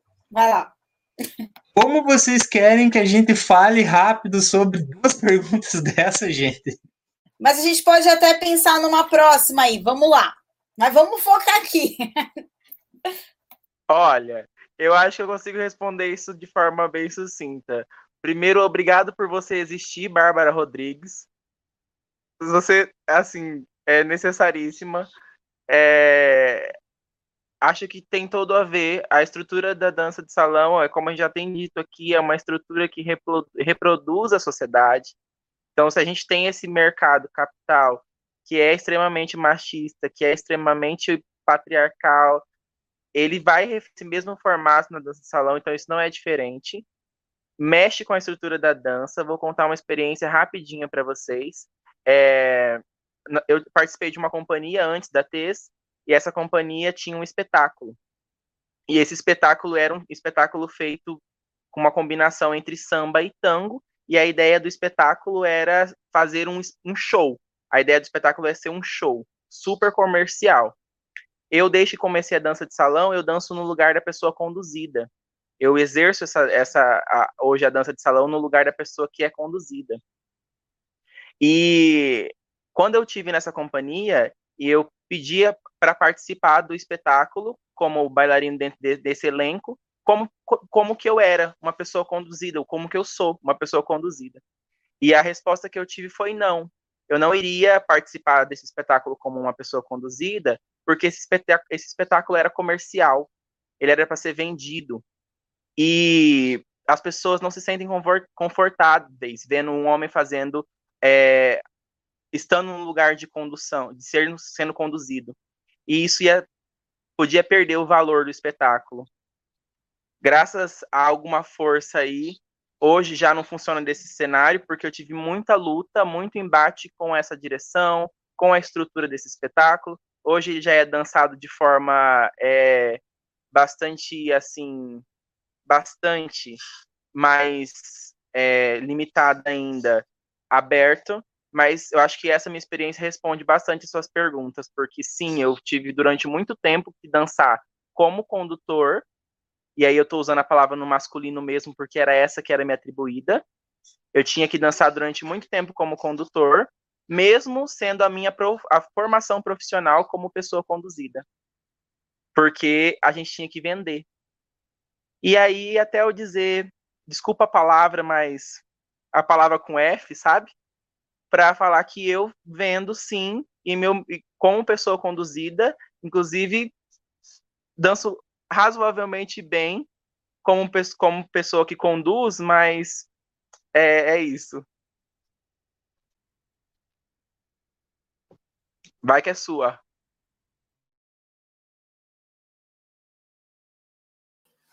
Gente, eu, eu, abri um vinho para essa live, então eu tô, eu tô, eu tô cada vez mais prolixo. Isso tem que. Vocês podem, Por favor, podem ir me cortando aí. Vinho? Vinho na live? Vinho. É. A, a, Cláudia acabou de mandar uma mensagem assim: amor, tu tomando vinho aí na taça, tá o cúmulo do, do, do privilégio aí. Nada a ver tu tomando vinho aí com a taça.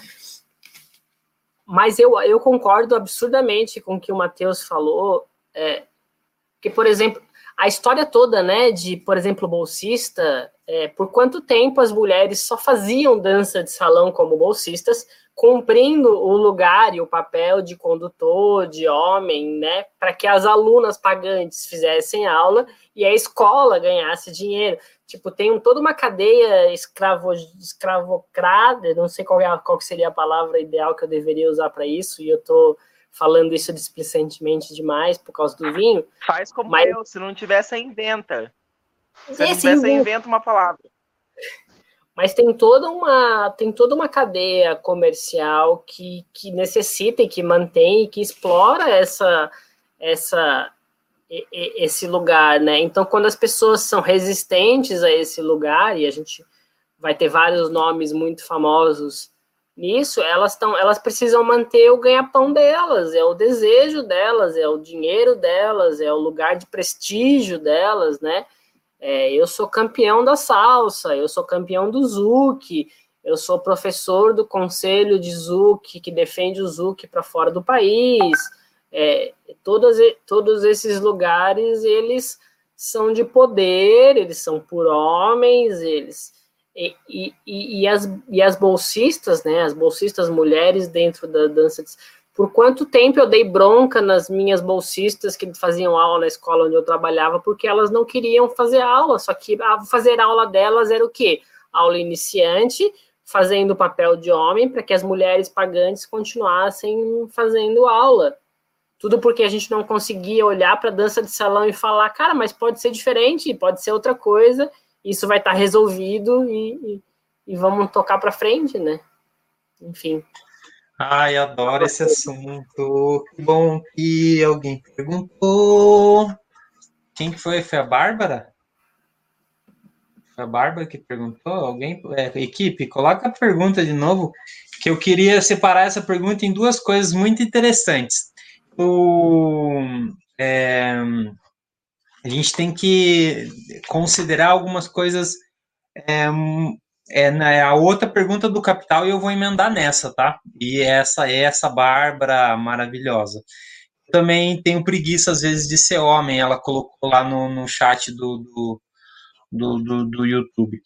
É, então, a lógica do capital, e aí a gente vai falar também de sociedade não tem como, porque ela se é, é um mecanismo de reprodução para manutenção de algumas lógicas, mesmo que a lógica esteja falida, esteja falida, a dança de salão ela está falida nessa lógica.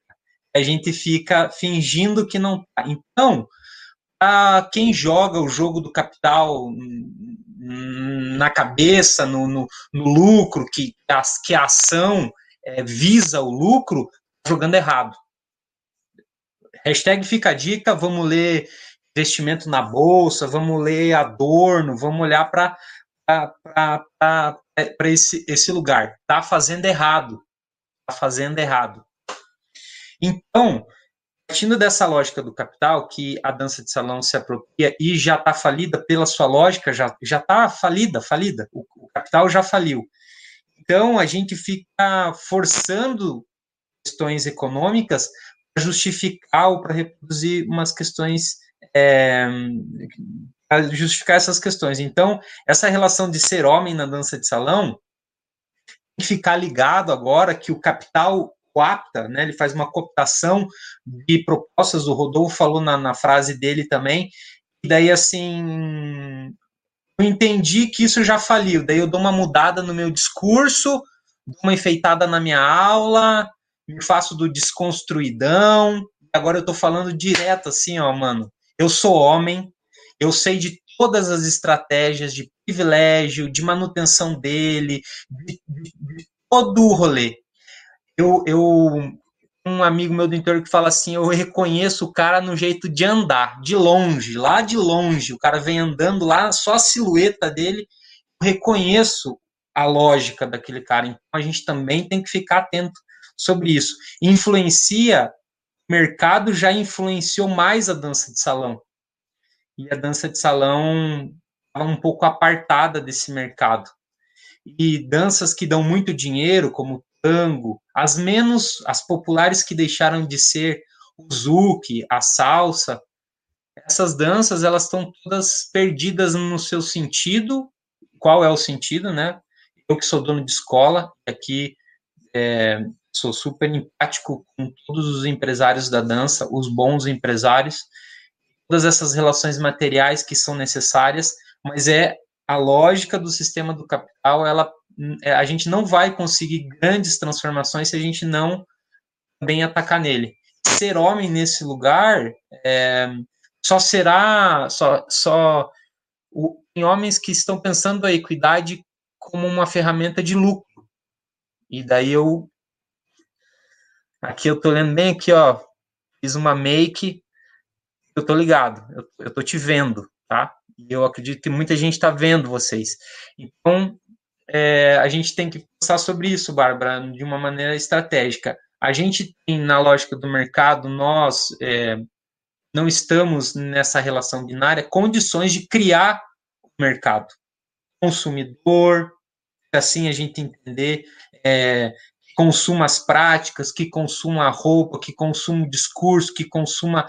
É, que a gente transforme o amor e o afeto em produto, seja esse o consumido e não o ódio, o preconceito, enfim.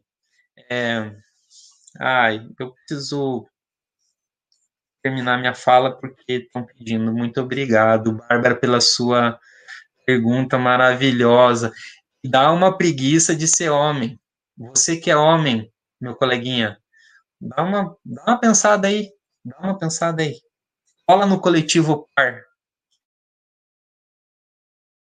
Boa, Léo.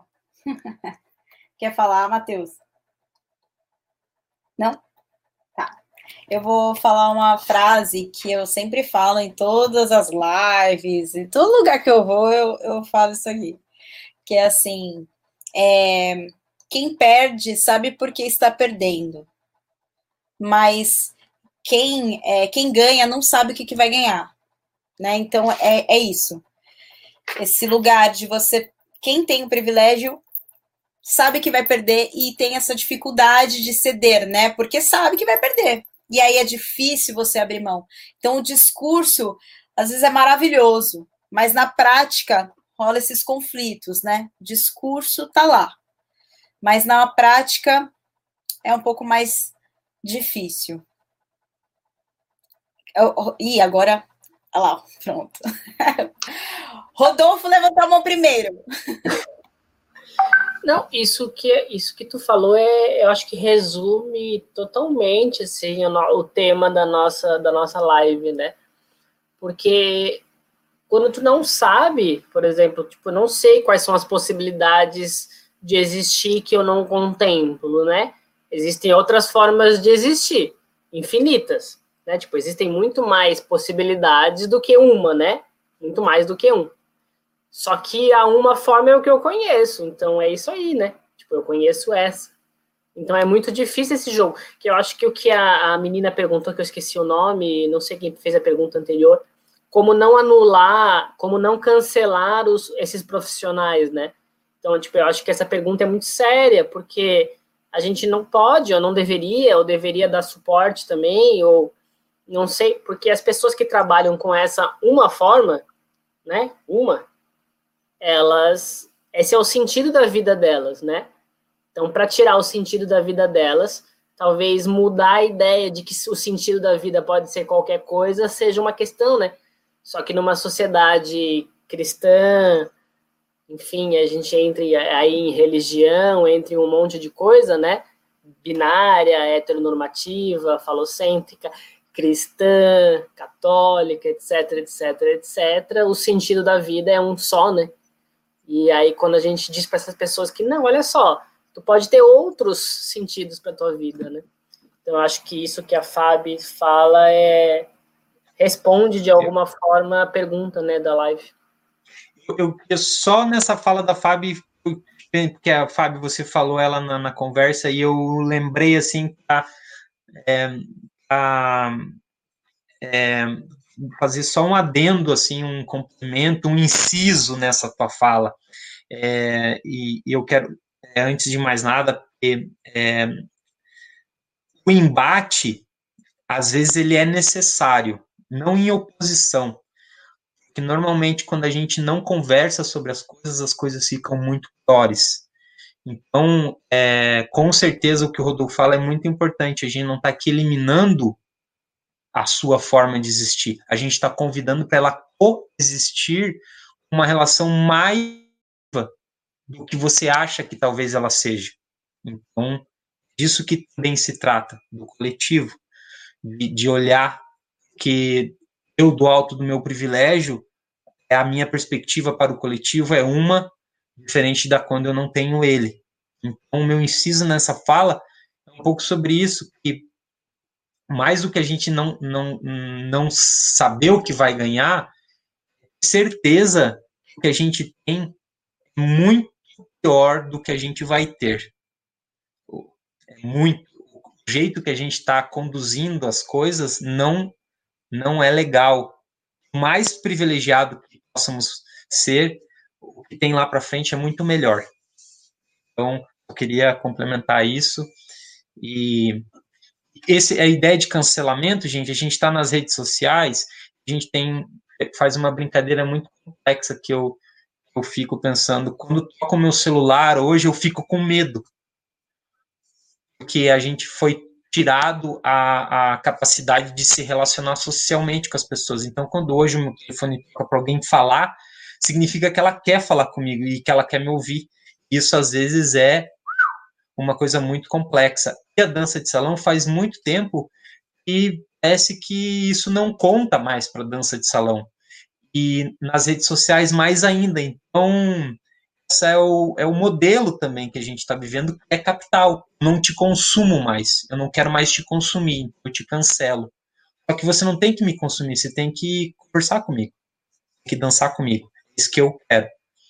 Então, né, isso. Obrigado. Bom, gente, estamos nos nossos minutos finais Conseguimos!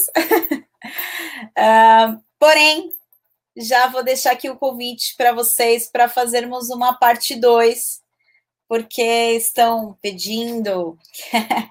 a gente ainda é, tem. Hum, gostei, travou, trava na beleza.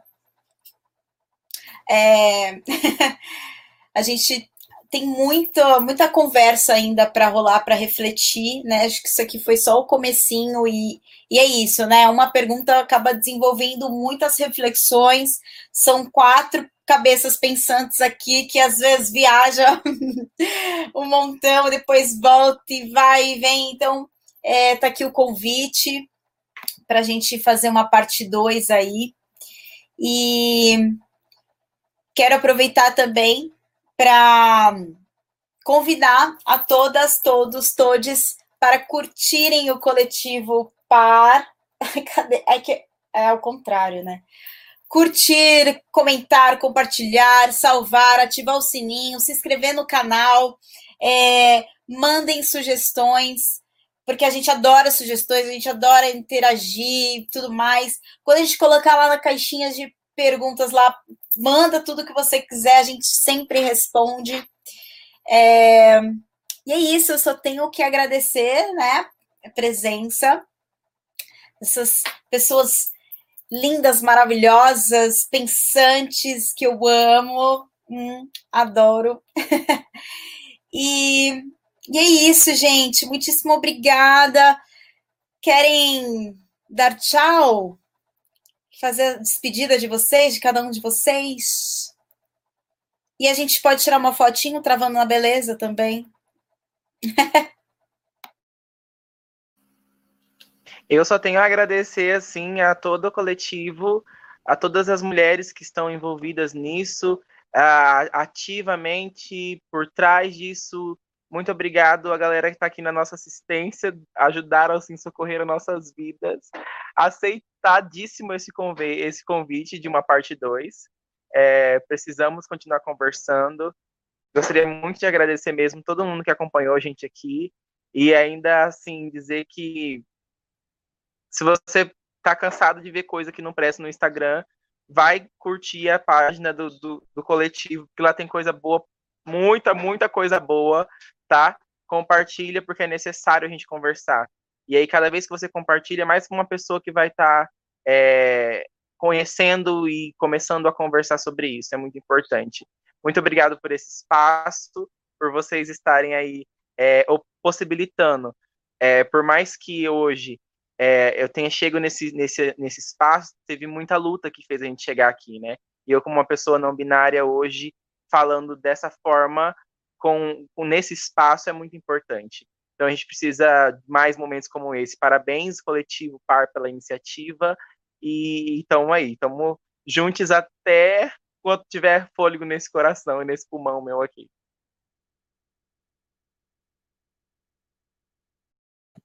Vamos tirar uma fotinho, gente. Tira um print da gente aí, por favor. Por favor. Trava na beleza.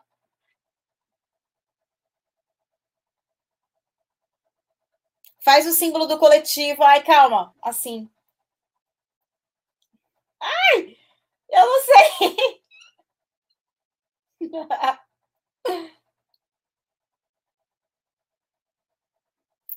Gente, obrigada, obrigada a todas, todos, todos. Eu queria, eu queria agradecer também, antes da Fábio dispensar nós.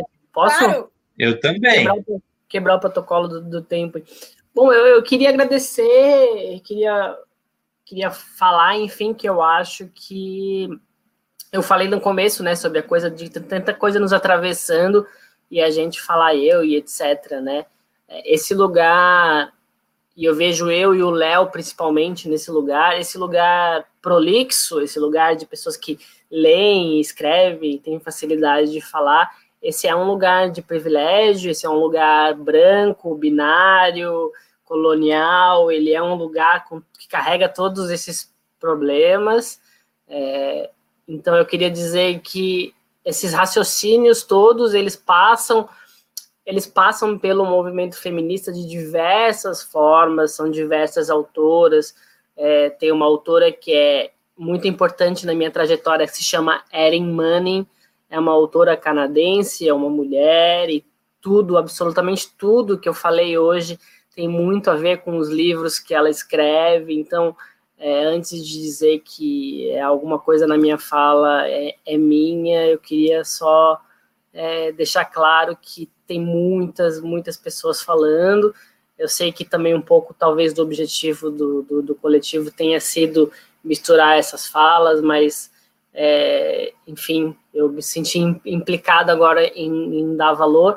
A gente conversou pelo menos umas três horas, nós quatro aqui, então tem muitas coisas que a gente falou aqui que é a voz da Fábio, tudo que ela foi falando para a gente durante os encontros. A gente super falou que de mediadora nesse encontro ela não tem nada, absolutamente nada, porque tem muitas coisas que passaram e eu acho que é importante que a gente apague esses nomes às vezes, sabe? Ou pelo menos quando somos nós homens falando, porque, enfim, queria só deixar falar isso. Obrigado.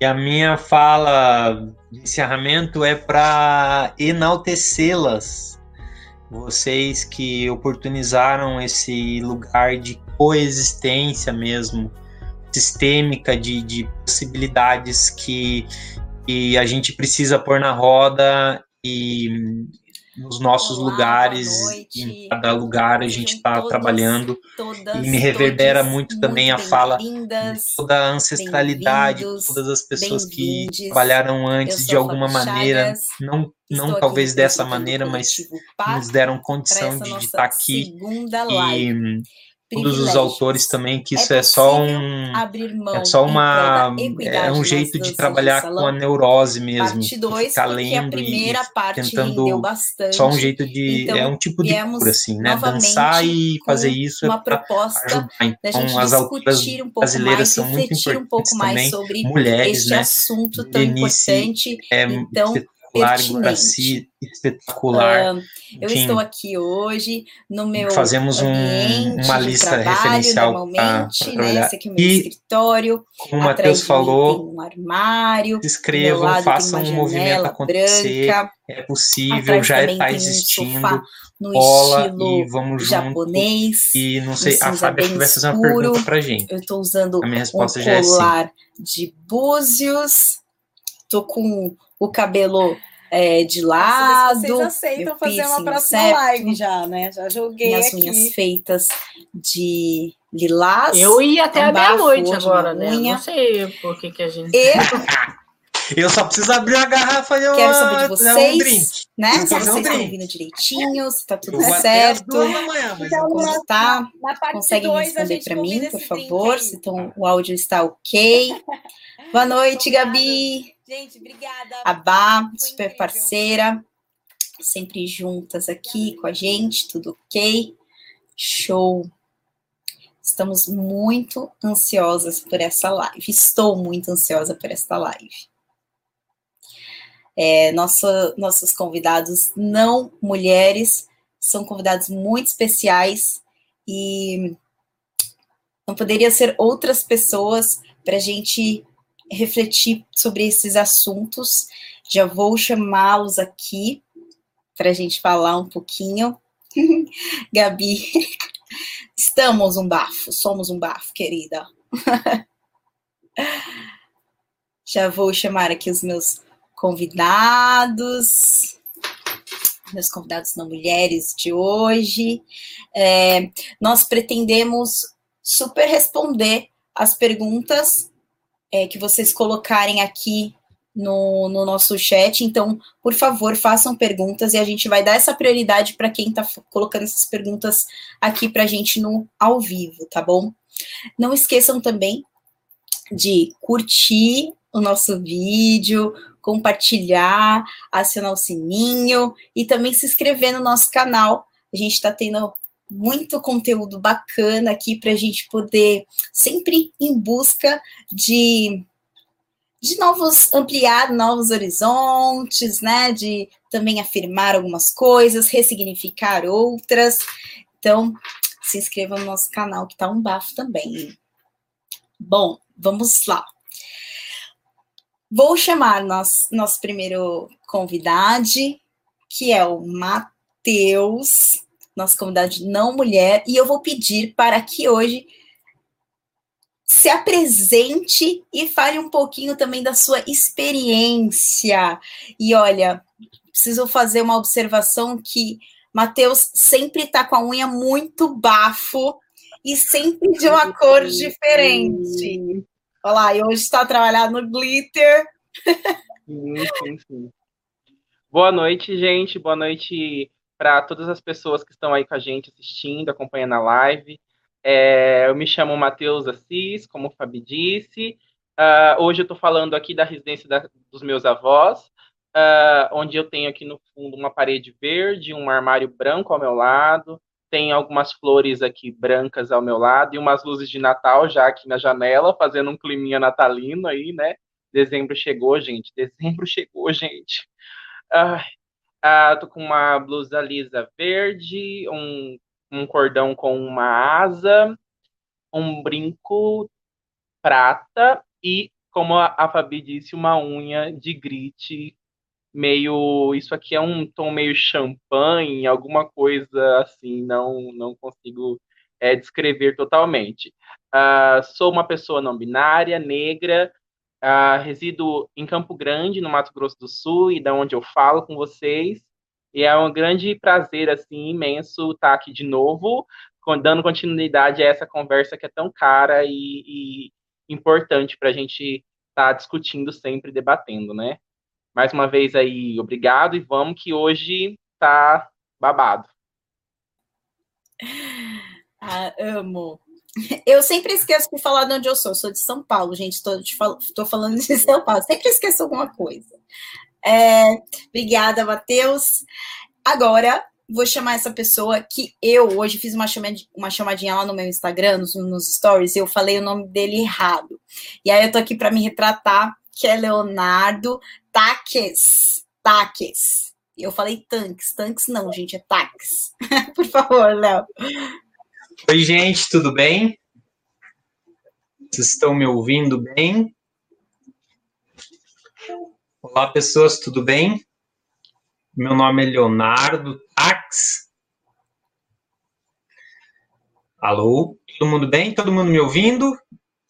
Bom, eu sou Leonardo Tax, eu sou um homem branco, hétero, cis, com uma camisa, uma camisa branca com listras horizontais. Ao meu fundo tem uma prateleira com meus livros e algumas coisas bem pessoais.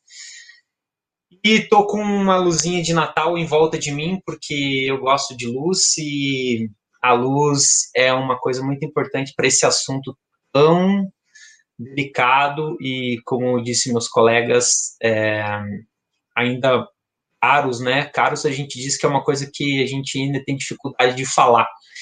E eu falo de Curitiba, no Paraná, e estou muito feliz aqui de novamente compartilhar. Espero muita interação na noite de hoje.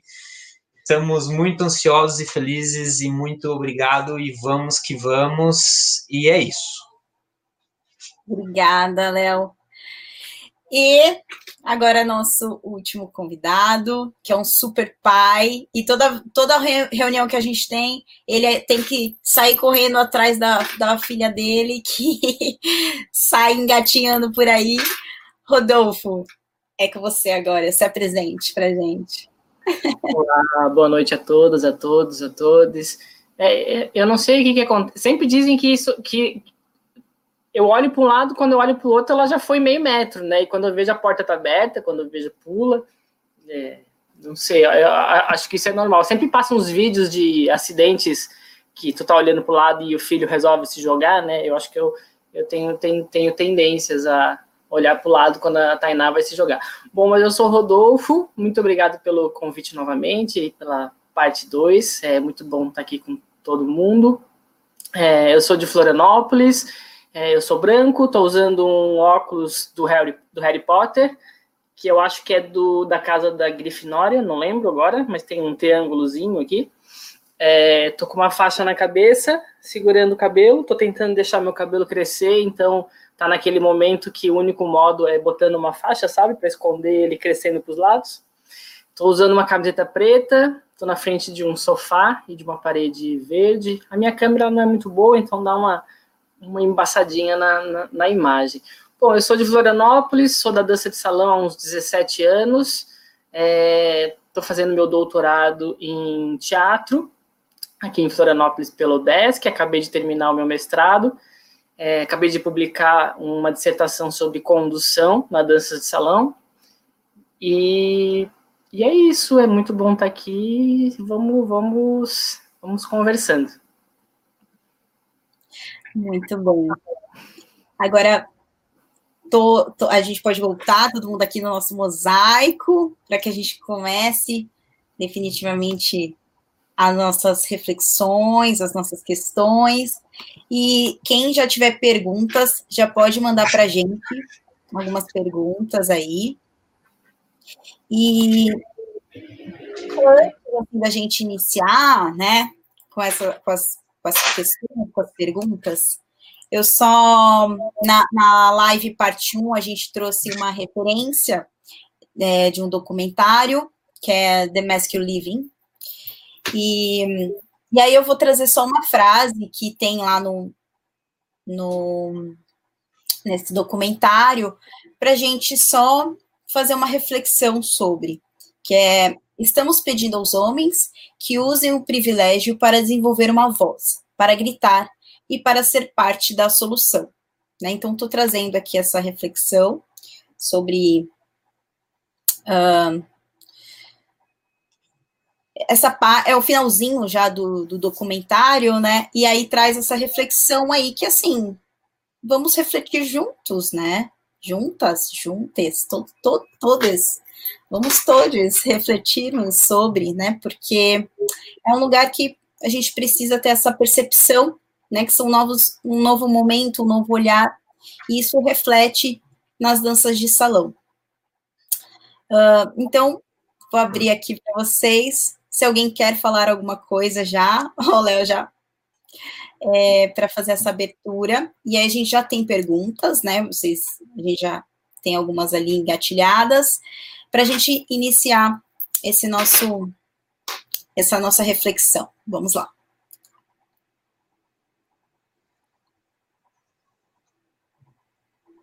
O Léo vai daí, Léo? Ah, desculpa, não, Matheus. Eu, por favor, faça as honras. Vamos começando então.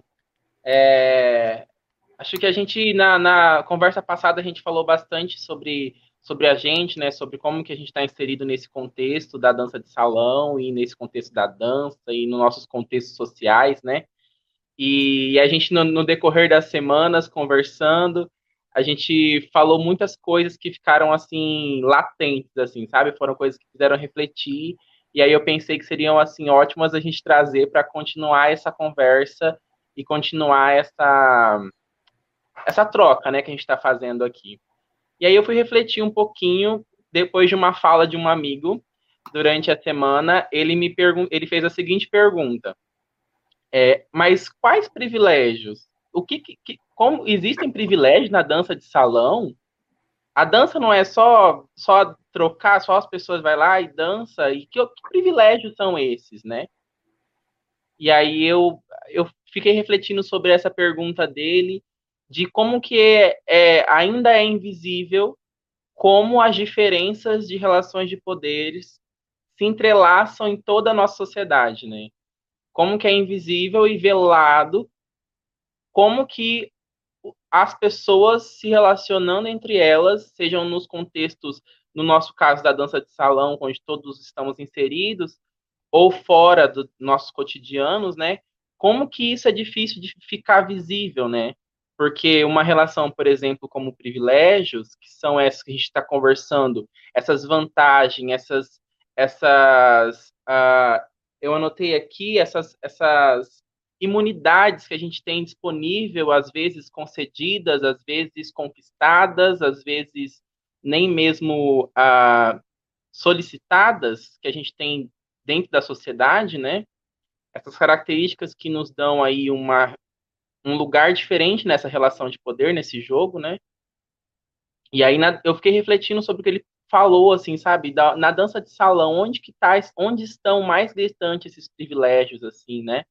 E aí explorando esses privilégios para além do que a gente tem dito de gênero, pensando nessas relações em classe e principalmente em raça também, né? Daí eu pensei e me veio uma experiência muito interessante que eu queria compartilhar com vocês, que foi o, o tema, praticamente o tema da minha primeira escrita. Quando eu comecei a dançar salão, eu vim do balé clássico, eu fazia balé clássico antes de começar a dançar salão. E aí eu saí da minha rotina totalmente do clássico para entrar nesse universo de dança 2. Para mim foi o primeiro choque que me veio foi a minha cor.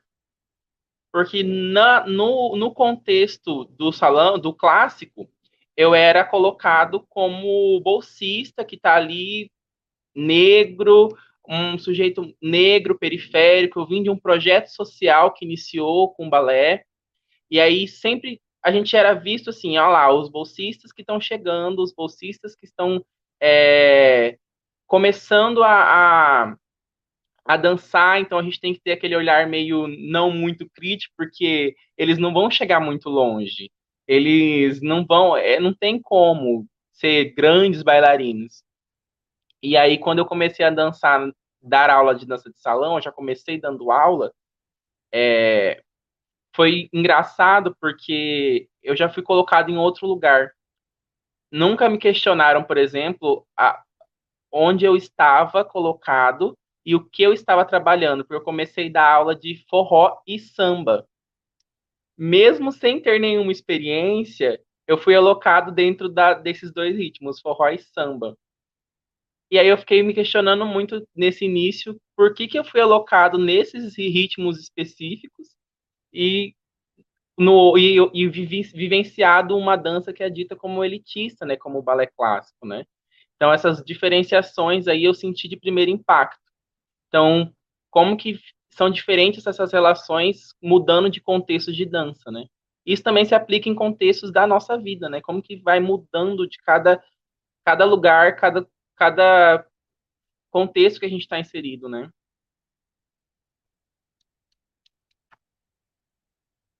Compartilhe. Falem comigo, time.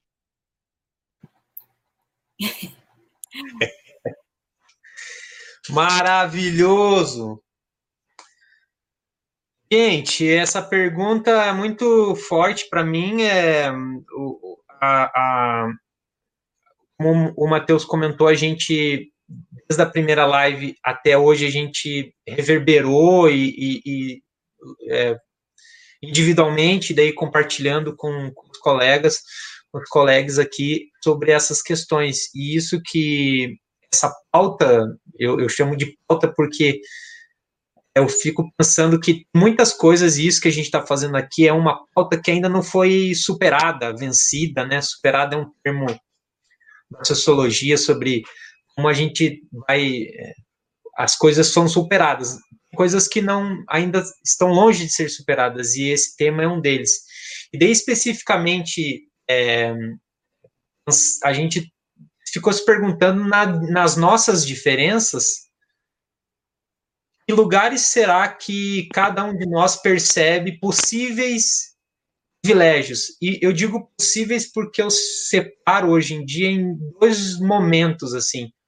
Um é de entender o que é privilégio e o outro momento é o perceber esse privilégio em qualquer em qualquer situação, contexto, mas na, especificamente na dança de salão. E aí, ouvindo o Matheus falar, eu fico pensando assim, quantos, e aí eu me refiro diretamente aqui aos homens da dança de salão, se quantos eles já se perguntaram sobre ou se existem ou se percebem privilégio no fato de ser homem, partindo dessa desse gênese aí de ser homem.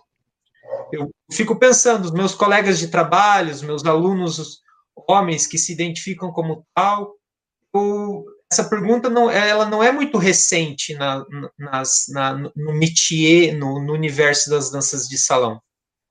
Ela já foi feita, mas é, não, não tanto quanto deveria.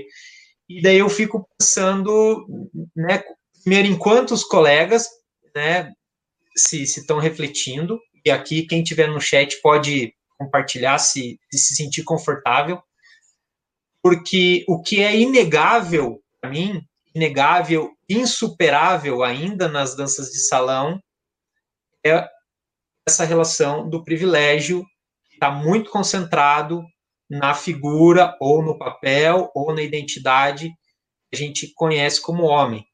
E especificamente aqui, tratando, para já passar a bola para os colegas, é, eu anotei aqui essas marcas, essas marcas sociais, a gente pode chamar assim, é que o Matheus comentou, né? Ah, então o Matheus talvez ter um, ter um estereotipo, ele está colocado no lugar. Eu não posso dançar tal ritmo, ou eu tenho mais características para determinado ritmo, e assim sucessivamente. Quando a gente é adolescente, a gente quer fazer parte, a gente quer, é, é, um, é um fenômeno social o pertencer, isso a gente também tem que considerar, né? Eu sou da dança de salão, eu sou do balé clássico, eu sou do jazz. É, visto que a gente uma dificuldade de entender que a gente é múltiplo e daí se agarra a alguns marcadores para se sentir melhor e aguentar viver, tá tudo bem também. Mas o quanto de tudo isso não é, fortalece ou ainda mais repro, é, reproduz é, alguns desses privilégios que são muito nocivos, especificamente na dança de salão, a todos nós, mais a um determinado grupo, né? Tendo ou não, eu também me prejudico, mas eu, como homem, acredito que eu prejudico muito mais do que quem não é homem na dança de salão. Então, só algumas alguns delírios aqui, mas gostaria de saber quem está nos assistindo aí, se puder é, compartilhar com a gente, se percebe e colocar qual seria, qual seria o, né, como o Matheus falou, que privilégio seria esse de ser homem? Não, nunca, nunca pensei sobre isso, como o Matheus, né? Se tiver aí, quiser interagir. O Guilherme é, colocou uma questão aqui, ó. Guilherme? Ser homem na dança de salão é um privilégio, por ser bolsista não paga, mais rápido que as mulheres. Acho, acho que já começa por aí. Como deixar é, mão disso, abrir mão disso, sendo que é uma oportunidade de carreira, por exemplo. Boa! Nossa, tão rápido assim? É, já tem mais, tá? Então, assim. é, ah, é, é, eu, não, eu, não, quero resolver os pepinos que, que vocês deixaram aí no, nos comentários de vocês, não. Mas talvez engatando para algum lugar, mas é que for, foram tantos que eu, eu, eu, eu dei uma. Tô, tô, tô, tentando falar e deixando assentar falando, assim, né? É, mas eu acho que, por exemplo, né, o Gui falou ali da, da, da coisa de ser bolsista, né? É, é, eu, eu tive uma, uma experiência com, com a dança de salão, né, na época do mestrado, em que eu resolvi colocar em prática tudo aquilo que eu tinha vontade, e para isso eu precisei abandonar de ser professor na escola que eu dava aula, eu precisei abandonar a equipe que, que eu conhecia é, praticamente durante esses 17 anos, eu precisei ab abandonar uma série de coisas é, que poderiam ser vista, vistas como conquistadas, mas também coisas que, que servem como a manutenção de um sistema é, completamente enfim, que, que serve ao mercado, que serve a, que serve a desejos e satisfações é, impregnados nas pessoas, né, desejos e satisfações no sentido de, é, de querer ocupar esses papéis, de querer ocupar esses lugares, né, então, quando a gente fala em abandonar privilégios, a gente está falando em lutar contra coisas que se tornam subjetividade das pessoas, que se tornam desejo das pessoas, que, que constroem corporalidades que as pessoas querem, querem é, vivenciar, né? É, e nessa minha experiência, por exemplo, não existia mais o papel de bolsista, é, não existia mais um, enfim, né? Eu rompi com tudo que me levava a, trans, a, a, tratar a dança de salão como commodity, né? Como produto, enfim. É, eu, eu, tentei largar e claro que isso é, é quase impossível, né? É, é muito mais utópico hoje do que ainda possível mas quando não tem bolsista, quando não tem papéis dentro da metodologia que tu está colocando dentro da sala de aula, quando não tem uma série dessas coisas que a gente está criticando, é, isso tudo caminha para outro lugar, assim, né? Isso tudo caminha, a, a valorização caminha para outro lugar, a aula caminha para outro lugar.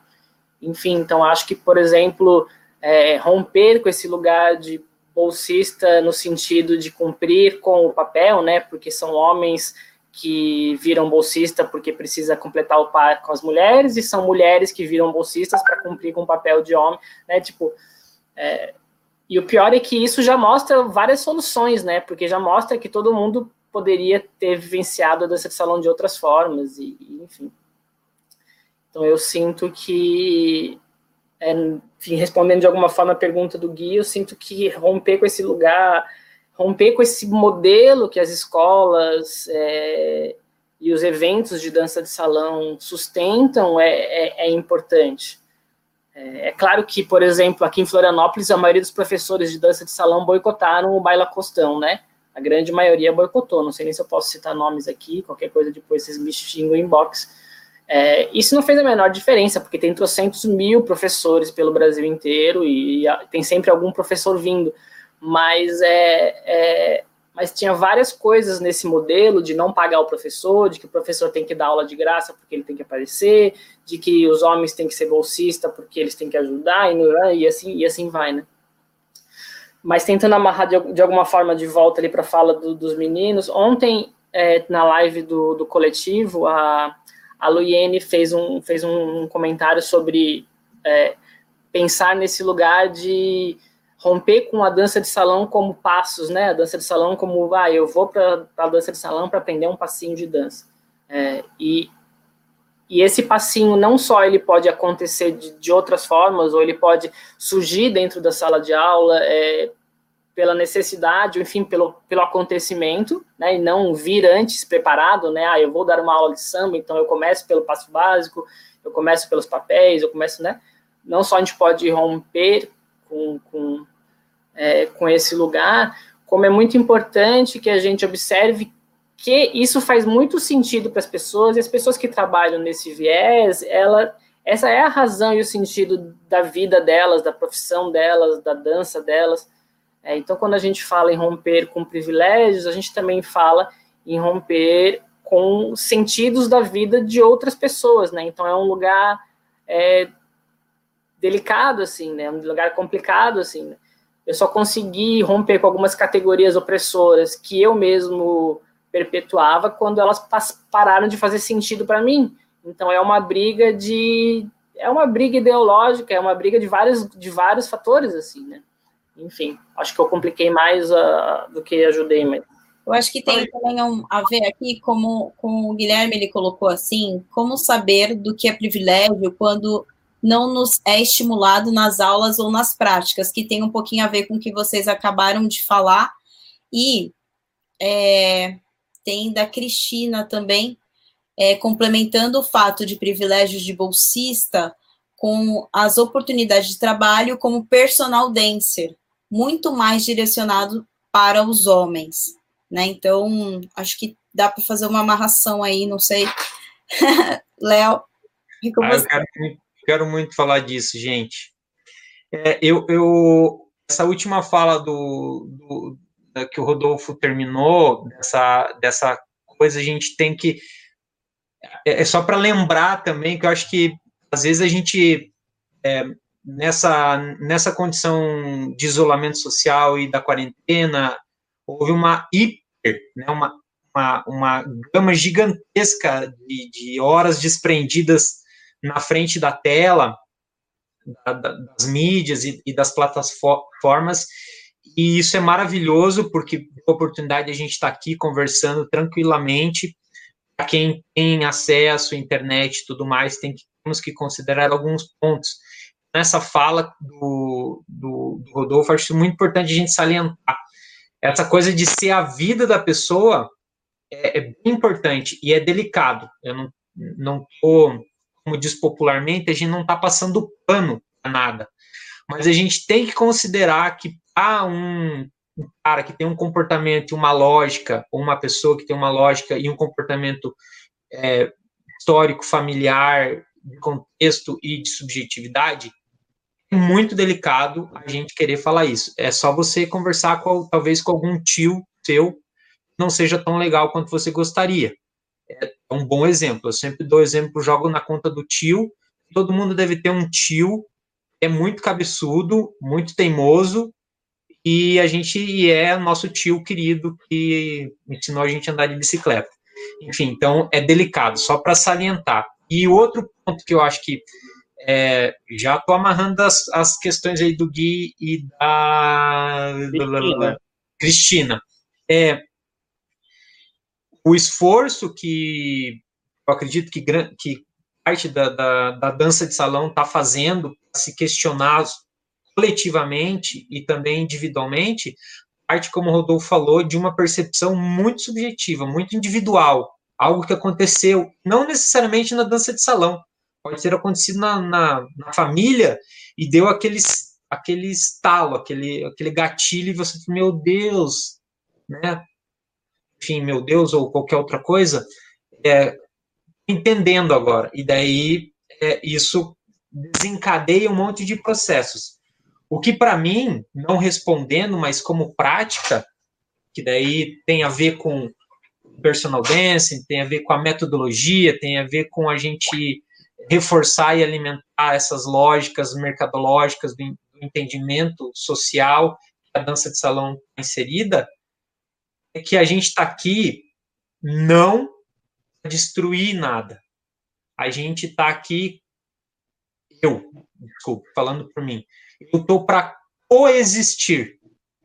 E essa coexistência com todas as multiplicidades, inclusive as que não me agradam, é uma maneira que seja mais equidante, né? Que é o nosso tema.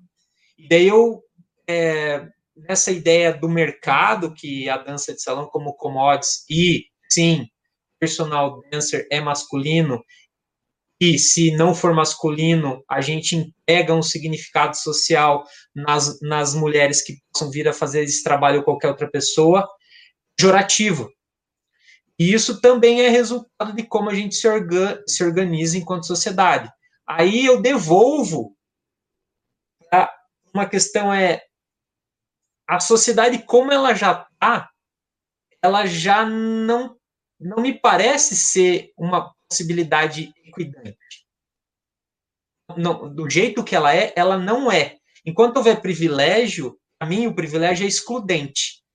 Então, as discussões elas estão, elas estão muito bem amarradas num tronco central na nossa sociedade e na dança de salão principalmente vários nós, várias voltas, vários cadeados, várias coisas muito complexas, sensíveis que a gente vem trabalhando e, e dificultam a, a uma aula que seja distinta, uma, uma abordagem diferente. Não, isso não é pessimismo, isso é só um entendimento de que as coisas são delicadas. E essa conversa aqui é maravilhosa. Então, como que a gente pode fazer? Em São Paulo tem uma casa muito famosa que tem um baile de personal dance. É, e não faz mais sentido para mim, mas eu fiz personal dance. Fiz muito. No começo, principalmente, quando a gente não tinha como pagar o ônibus para ir à aula que a gente ganhou a bolsa, por ser homem, né? Então, aí a gente faz o personal. Mas é como seria, seria jogando, como seria um baile só só com personal girls, por exemplo? Como que a sociedade lidaria? A dança de salão está preparada para esse baile? Rodolfo, você vai, você vai falar? falar? Que eu gostaria depois de fechar essa questão. Pode falar, Gata, pode falar. Não, não, é, eu, só, eu, só, eu só não queria deixar passar muito ali para trás que o, o Gui comentou, ah, então a gente tira os bolsistas e aí como é que funciona o mercado e como é que funciona a aula. Eu acho, pessoalmente, que essas coisas vão coexistir por bastante tempo, assim, é, esses modelos, essas metodologias. É, existem muito mais pessoas que dançam danças de salão não acadêmicas, no sentido de escola de dança, pelos estados brasileiros do que existem escolas de dança de salão, academias de dança de salão, né? É, e aí uma, existe um público bem menor, um público, digamos assim, de pessoas que pesquisam academicamente a dança de salão e confrontam daí a, a partir de conceitos e perspectivas feministas, é, do movimento negro, etc. e tal. É, é, claro que isso tudo ressoa entre si, né? Mas é, eu acho que tu vai ter aluno de um jeito e tu vai ter aluno de outro. Talvez quando tu mude politicamente por uma vontade, por uma necessidade, por uma posição, tu vai ter outros alunos e outras alunas. Foi o que aconteceu comigo quando eu mudei radicalmente, quando eu rompi radicalmente com a escola que eu trabalhava, eu passei a ter é, outros, outros tantos alunos, bem menos, porque é, é, tudo mais incipiente, mas essa foi uma, uma escolha, assim, né? Eu acho que é uma escolha possível, mas eu acho que existem algumas pessoas e alguns eventos e alguns nomes da dança de salão que têm condições muito maiores do que eu, Rodolfo, que dou minha aula lá no interior de um bairro no interior de Florianópolis, no interior, enfim, né, mas num cantinho de Florianópolis, do que, por exemplo, eu, assim, né? Então eu acho e eu sinto falta que pessoas que têm aí, enfim, eu citei o Baila Costão, por exemplo, como exemplo, que é o que eu tenho próximo, né? Mas um evento com porte, com dinheiro, que traz tantos professores assim, não parar para discutir isso, não permitir a discussão disso, é, colocar de lado os professores que questionam isso, que é o que acontece, é, chega a ser ridículo, né? E essas pessoas têm um pouquinho mais de possibilidades do que a gente, assim, né? Então talvez nos falte promover eventos e congressos e etc, né? De outras é. formas, né? enfim. Pode falar pouco.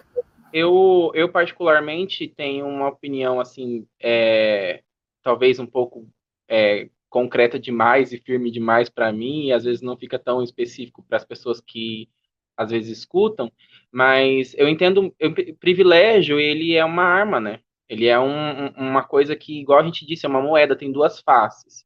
Existem lugares que seu privilégio vai te colocar em uma posição em que você vai servir como a Fabi disse, para ser força dentro de uma voz.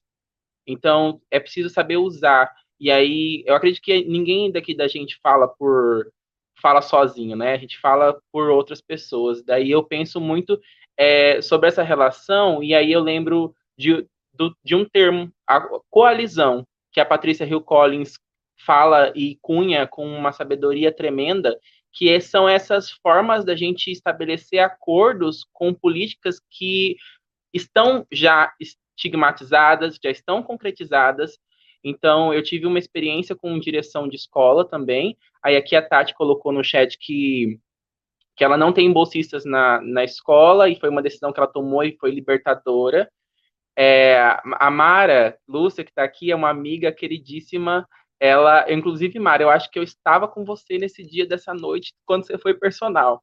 Eu fiz alguns personagens já durante a minha vida para experiência. Eu precisava dessa experiência. É, eu, eu sei que tem amigos que fazem cruzeiro, né, que trabalham nos cruzeiros, né? É, eu tenho um pavor enorme sobre isso, mas eu ainda quero fazer um cruzeiro porque eu preciso passar por essa experiência. É, a minha experiência como personal foi bizarra, uh, foi também catastrófica e é, eu, eu não conheço, conheço, pouquíssimos personagens que têm experiências boas e que fala que ama ser personal e que faz porque gosta. Porque também é ruim, é igual a Mara disse, para Mara é pior ainda, porque Mara é mulher, ela é assediada, ela é, é violada em todos os aspectos nessas, nesses ambientes em que as pessoas literalmente compram e acham que são donos do nosso corpo enquanto serviço. E, e é bizarro isso. Mas pensar que o seu privilégio se mantém a partir da opressão de outras pessoas. Tipo, Djamila tá dizendo isso faz tempo. Seus privilégios eles só se mantêm porque outras pessoas estão sendo oprimidas nesse, nesse sistema. Então, pensar que é, é, igual o Rodolfo falou, é uma escolha que a gente faz. Eu já perdi, se for pensar em dinheiro, por exemplo, já perdi muito dinheiro porque eu não quis assumir um lugar desse, de ser personal, de ser bolsista, porque existe essa, essa no bolsista existe esse encanto também. Ah, você começa como bolsista e daqui a pouco a aluna que está com você vai querer que você dê aula particular para ela e que você vai não sei o quê, e aí já começa uma sedução na gente para pensar a partir de que é super bom ser bolsista. Na escola onde eu, eu tive a experiência, aqui em Campo Grande, tive a experiência de gerir um pouco esse ambiente, é, a proposta que eu fiz foi, beleza, a gente tem que ter bolsista porque trabalhava com, com dança de salão tradicional a escola. E as pessoas, elas tinham, aqui tem essa necessidade de que eu preciso de alguém para dançar comigo. Tá, vamos ter bolsista? Então vamos fazer um negócio que seja minimamente humano. Então eu precisei pensar, sentar, refletir sobre isso, sobre essa ação, para estruturar uma forma de se fazer bolsista menos ruim. É essa, essa ideia de coalizão, sabe? Tipo, menos bosta possível. Então, quando a gente abriu a audição para bolsistas, no início, enquanto eu estava, elas, a gente preferiu não generificar. Então, nós abrimos seleções para bolsistas, pessoas bolsistas, estabelecemos aí, o, o Rodolfo vai morrer comigo agora, com os papéis concretos da dança de salão. Então, a gente estabeleceu seleção para pessoas que conduziam e para pessoas que eram pessoas conduzidas, e selecionamos a partir desse critério. Por quê? Porque aí, indiferente do tipo de pessoa que vinha, é, a pessoa tinha interesse de estudar aquilo além. Então, nós tivemos, por exemplo, experiências com mulheres que foram bolsistas e que queriam iniciar a ideia de conduzir. Então, a gente instrumentalizou essa pessoa para que ela estivesse dentro da sala como uma bolsista para conduzir as outras pessoas.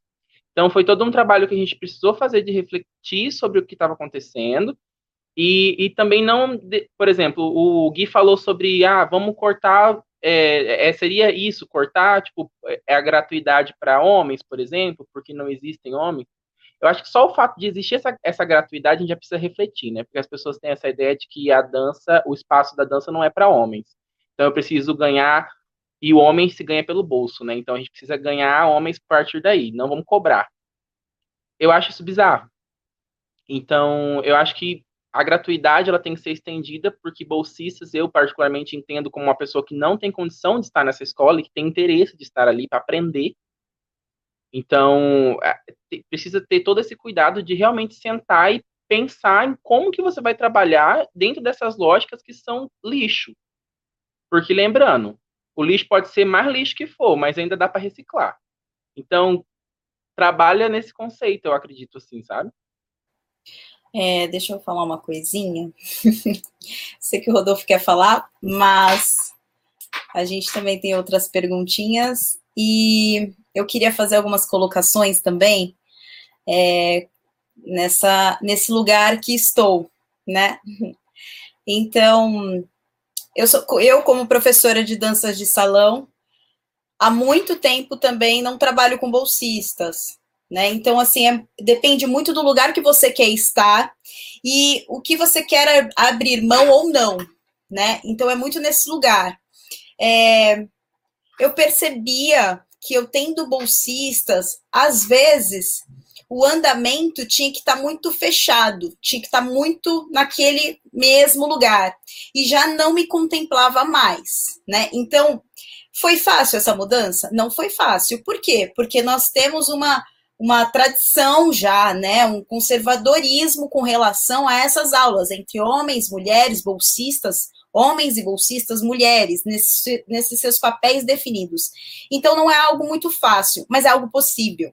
Né? Então não é, não é simplesmente assim, olha, então vamos acabar com tudo. Não, não é isso. É o lugar que você quer estar e perceber outras possibilidades. E percebendo outras possibilidades, você pode também falar assim: bom, sou conservador, que é mais ou menos o que o Léo falou, né, de coexistir. A gente não vai eliminar, a gente está aqui para eliminar ninguém e nenhuma opinião, né? Mas a gente também está tentando agora trazer voz para um outro lugar que foi silenciado durante muito tempo. Então eu, como mulher, nas danças de salão, eu dou aula sozinha e não preciso de bolsistas. É fácil? Muitas vezes não, mas é possível, né? Também já fui personal.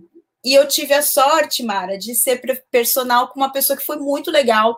E foi uma personal durante muitos anos com uma única pessoa. E eu tive sorte com essa pessoa, mas sei que não é fácil. Porque quando você chega com uma pessoa, ela já tem os olhares. E os olhares não só de homens, mas de outras mulheres também, questionando qual é o seu posicionamento ali. E o meu posicionamento ali, é, Guilherme, era igual ao seu trabalhar, pagar minhas contas, com o que eu gosto de fazer, que é a dança. Né? Nada além disso. Então, existe uma questão social também que me colocou nesse lugar. E eu não vou dizer que não me incomodava, me incomodava. Muitas vezes eu perguntava assim: o que, que eu estou fazendo aqui? Será que é isso que eu quero? Na verdade, era, porque eu estava com uma pessoa muito legal. E aí eu tinha que pensar assim: eu não tenho que me incomodar com as outras pessoas, não com o que eu estou fazendo aqui, porque o que eu estou fazendo aqui é exatamente onde eu quero estar. E infelizmente, as pessoas vão ter que saber lidar com essas questões. Então, eu, como mulher, também já passei por isso, mas eu também sou uma mulher é, com uma personalidade um pouco forte, como vocês conseguem perceber. E é isso, né, meu amor? e como professora também, reproduzi muito desses comportamentos conservadores, tradicionais das danças de salão. Embora eu, eu é, reproduzi, muitas vezes eu reproduzia com alguns questionamentos por trás. Eu não entendia muito bem por que, que eu estava reproduzindo. Na verdade, eu entendia, porque eu aprendi daquele jeito. Né? E aí eu só reproduzia. Mas chega um momento em que a gente precisa de fato começar a se questionar, porque é só a gente também tentar olhar em volta. Quando eu falo assim, tentar olhar em, em volta, é que para mim é muito óbvio, porque o ambiente que eu vivo é esse ambiente de transformação, de pessoas que estão também nesse lugar de transformação. Então, para mim, talvez seja óbvio. Eu não sei para outras pessoas, mas é importante a gente ampliar e perceber novas possibilidades. Não significa que você vá mudar, que, que vai corromper o que você acredita. Não. Às vezes não, às vezes você vai ressignificar, né? Então é muito importante uh, saber o lugar que você está. E se você não sabe o lugar que você está, é importante você se informar e buscar. É uma busca. Assim como eu tenho certeza aqui que todos aqui estamos buscando alguma coisa. Matheus, o Léo, o Rodolfo, a gente está buscando alguma coisa. E a gente não tem respostas prontas, mas é uma busca. Né? Então, eu só queria também colocar esse, esse lugar que eu também estou, né? De ouvir vocês falando e tudo mais, mas também tem esse meu lugar aqui que, olha, é possível, é possível, vai dar um trabalhinho, mas é possível sim. Ah, assim como também é, é acho que o Matheus que falou, né, que a questão do homem pega na questão financeira. Quantas vezes eu, Fabi, é, fui tirada de eventos porque eu não aceitei fazer o evento de graça. Veja bem, eu sou formada em dança. Além da minha formação acadêmica em dança, eu nunca parei de estudar. Então, eu sempre estive fazendo aula com alguém. E não acho justo que o meu trabalho, o meu tempo, ele seja resumido a nada, a um favor, a um post no Facebook, a um like no meu Instagram, uma visualização a mais, entende? Então, assim, é, de, é mais uma vez é saber o lugar que você quer estar. Eu poderia estar em outro lugar agora, mas eu preferi estar aqui. Talvez eu não seja mais tão tão requisitada, tão maravilhosa como já fui um dia, tão incrível, mas é exatamente o lugar que eu quero estar. Então, isso é muito importante, essa busca de saber mesmo, de buscar. Agora sim eu posso. Ah, não, agora sim nada. Nada, porque senão vocês começam a falar e não param nunca mais. Tem uma nova pergunta, eu acho que da Cris. Isso. Poderiam comentar se, existe, se existem condições de privilégios diferenciados por ritmo na dança?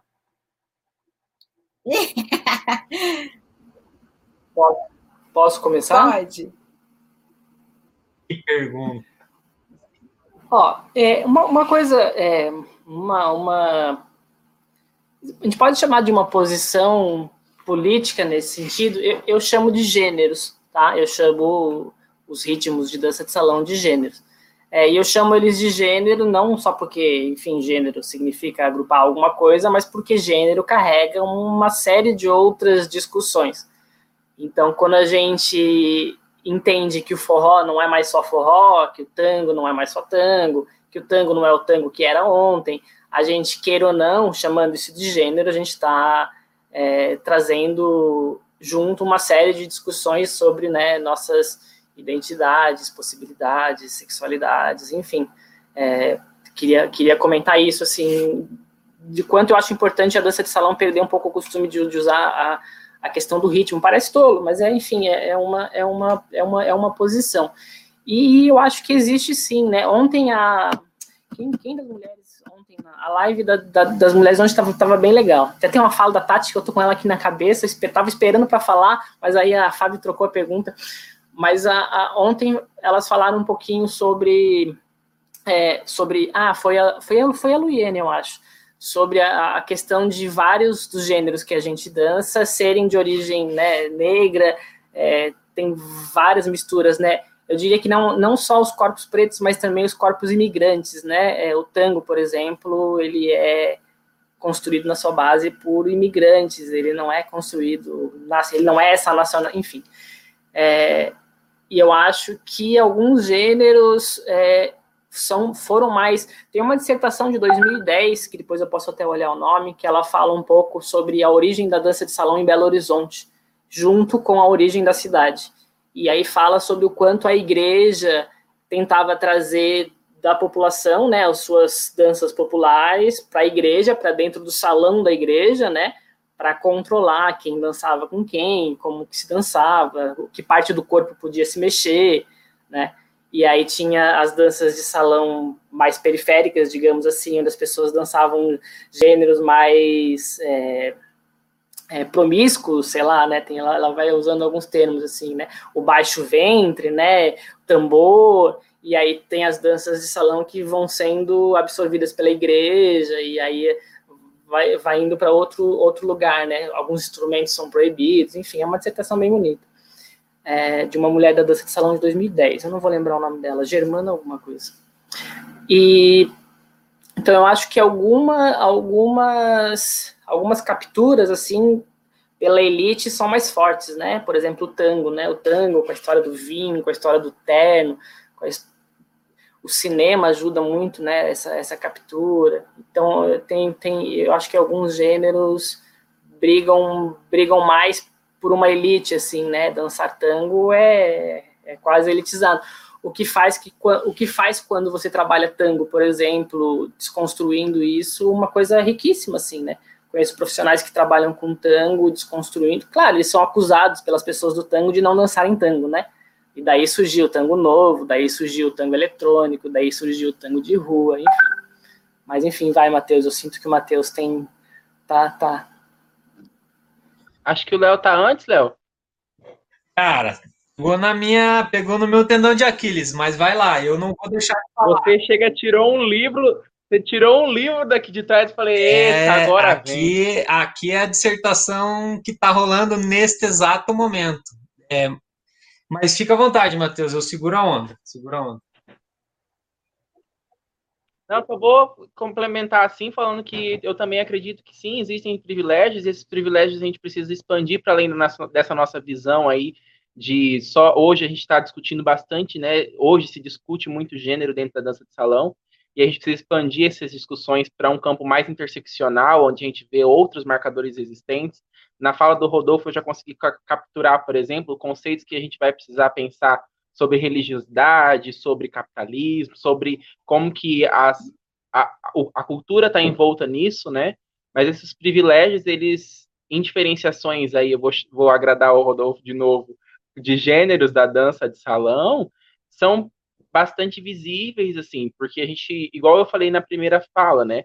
Eu fui teoricamente designado a, a, a dançar o forró e o samba, porque entende-se que o meu corpo, sendo um corpo preto, tem afinidade com esses estilos que são lidos como estilos, é, igual ele acabou de falar, promíscuo na sua raiz, é, periférico em sua raiz. Hoje a gente tem um mercado que, que elitizou também essas danças, como o mercado não perde tempo, capitalismo não dorme, bebês, então ele tira dinheiro de tudo. É, mas existem muitas essas relações. Quando eu comecei a dançar profissionalmente, eu comecei muito com o Zuki. E, e eu acabei tomando uma, um, um lugar assim de ser conhecido por dançar Zuki. E aí eu pensando sobre isso e as pessoas olhavam para mim e falavam: "Mas você não samba? Você não não, não você é Zuki?"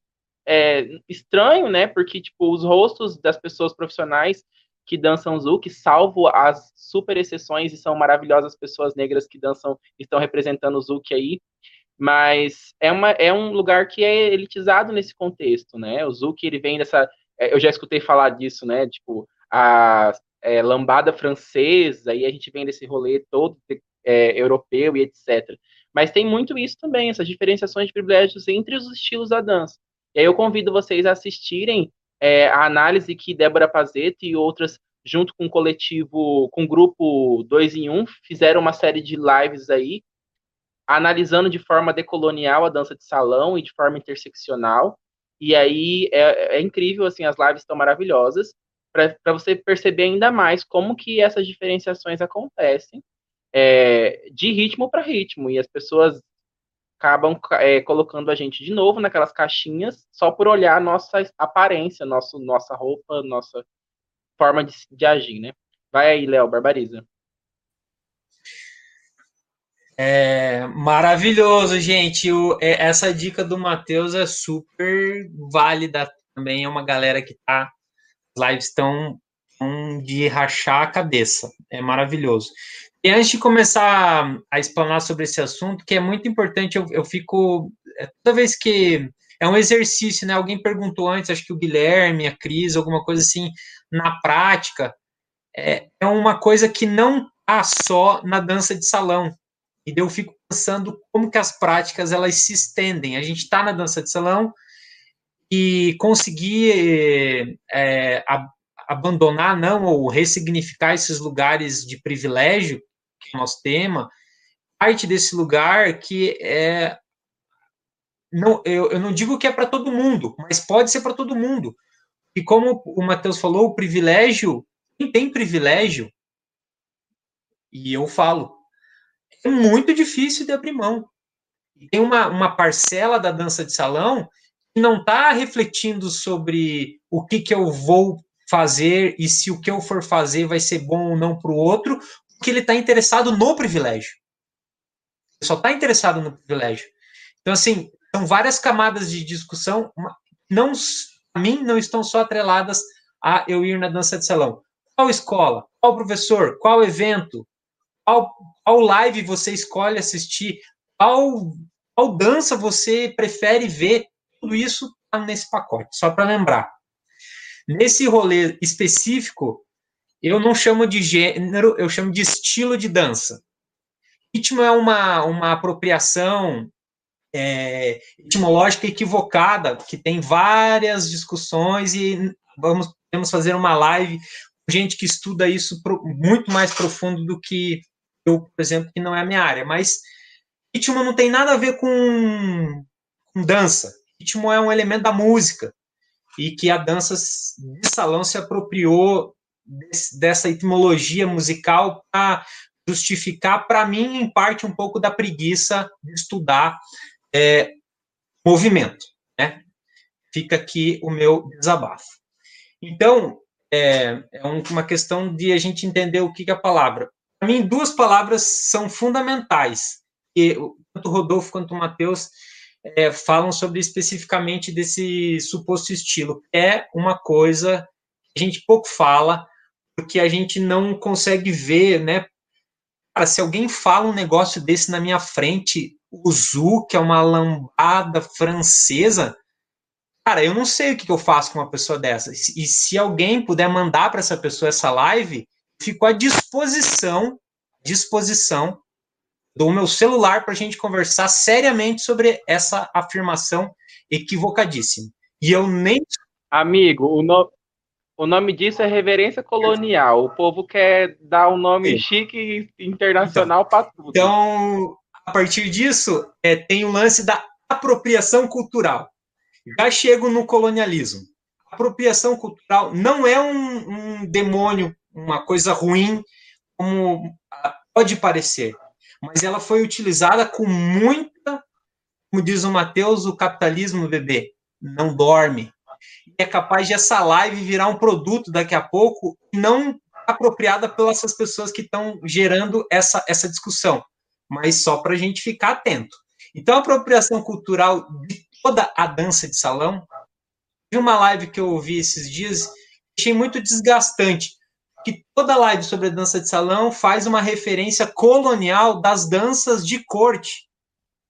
E que as nossas, gente, todo respeito a todos os grandes salões do Brasil, é dança do povo Brasil. É popular antes de qualquer lugar. E eu, cunhando, espero, Rodolfo, colaborações aí acadêmicas, danças ditas, danças populares ditas de salão.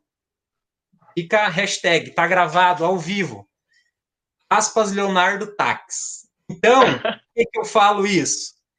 que essa apropriação fez um monte de coisas que não são legais.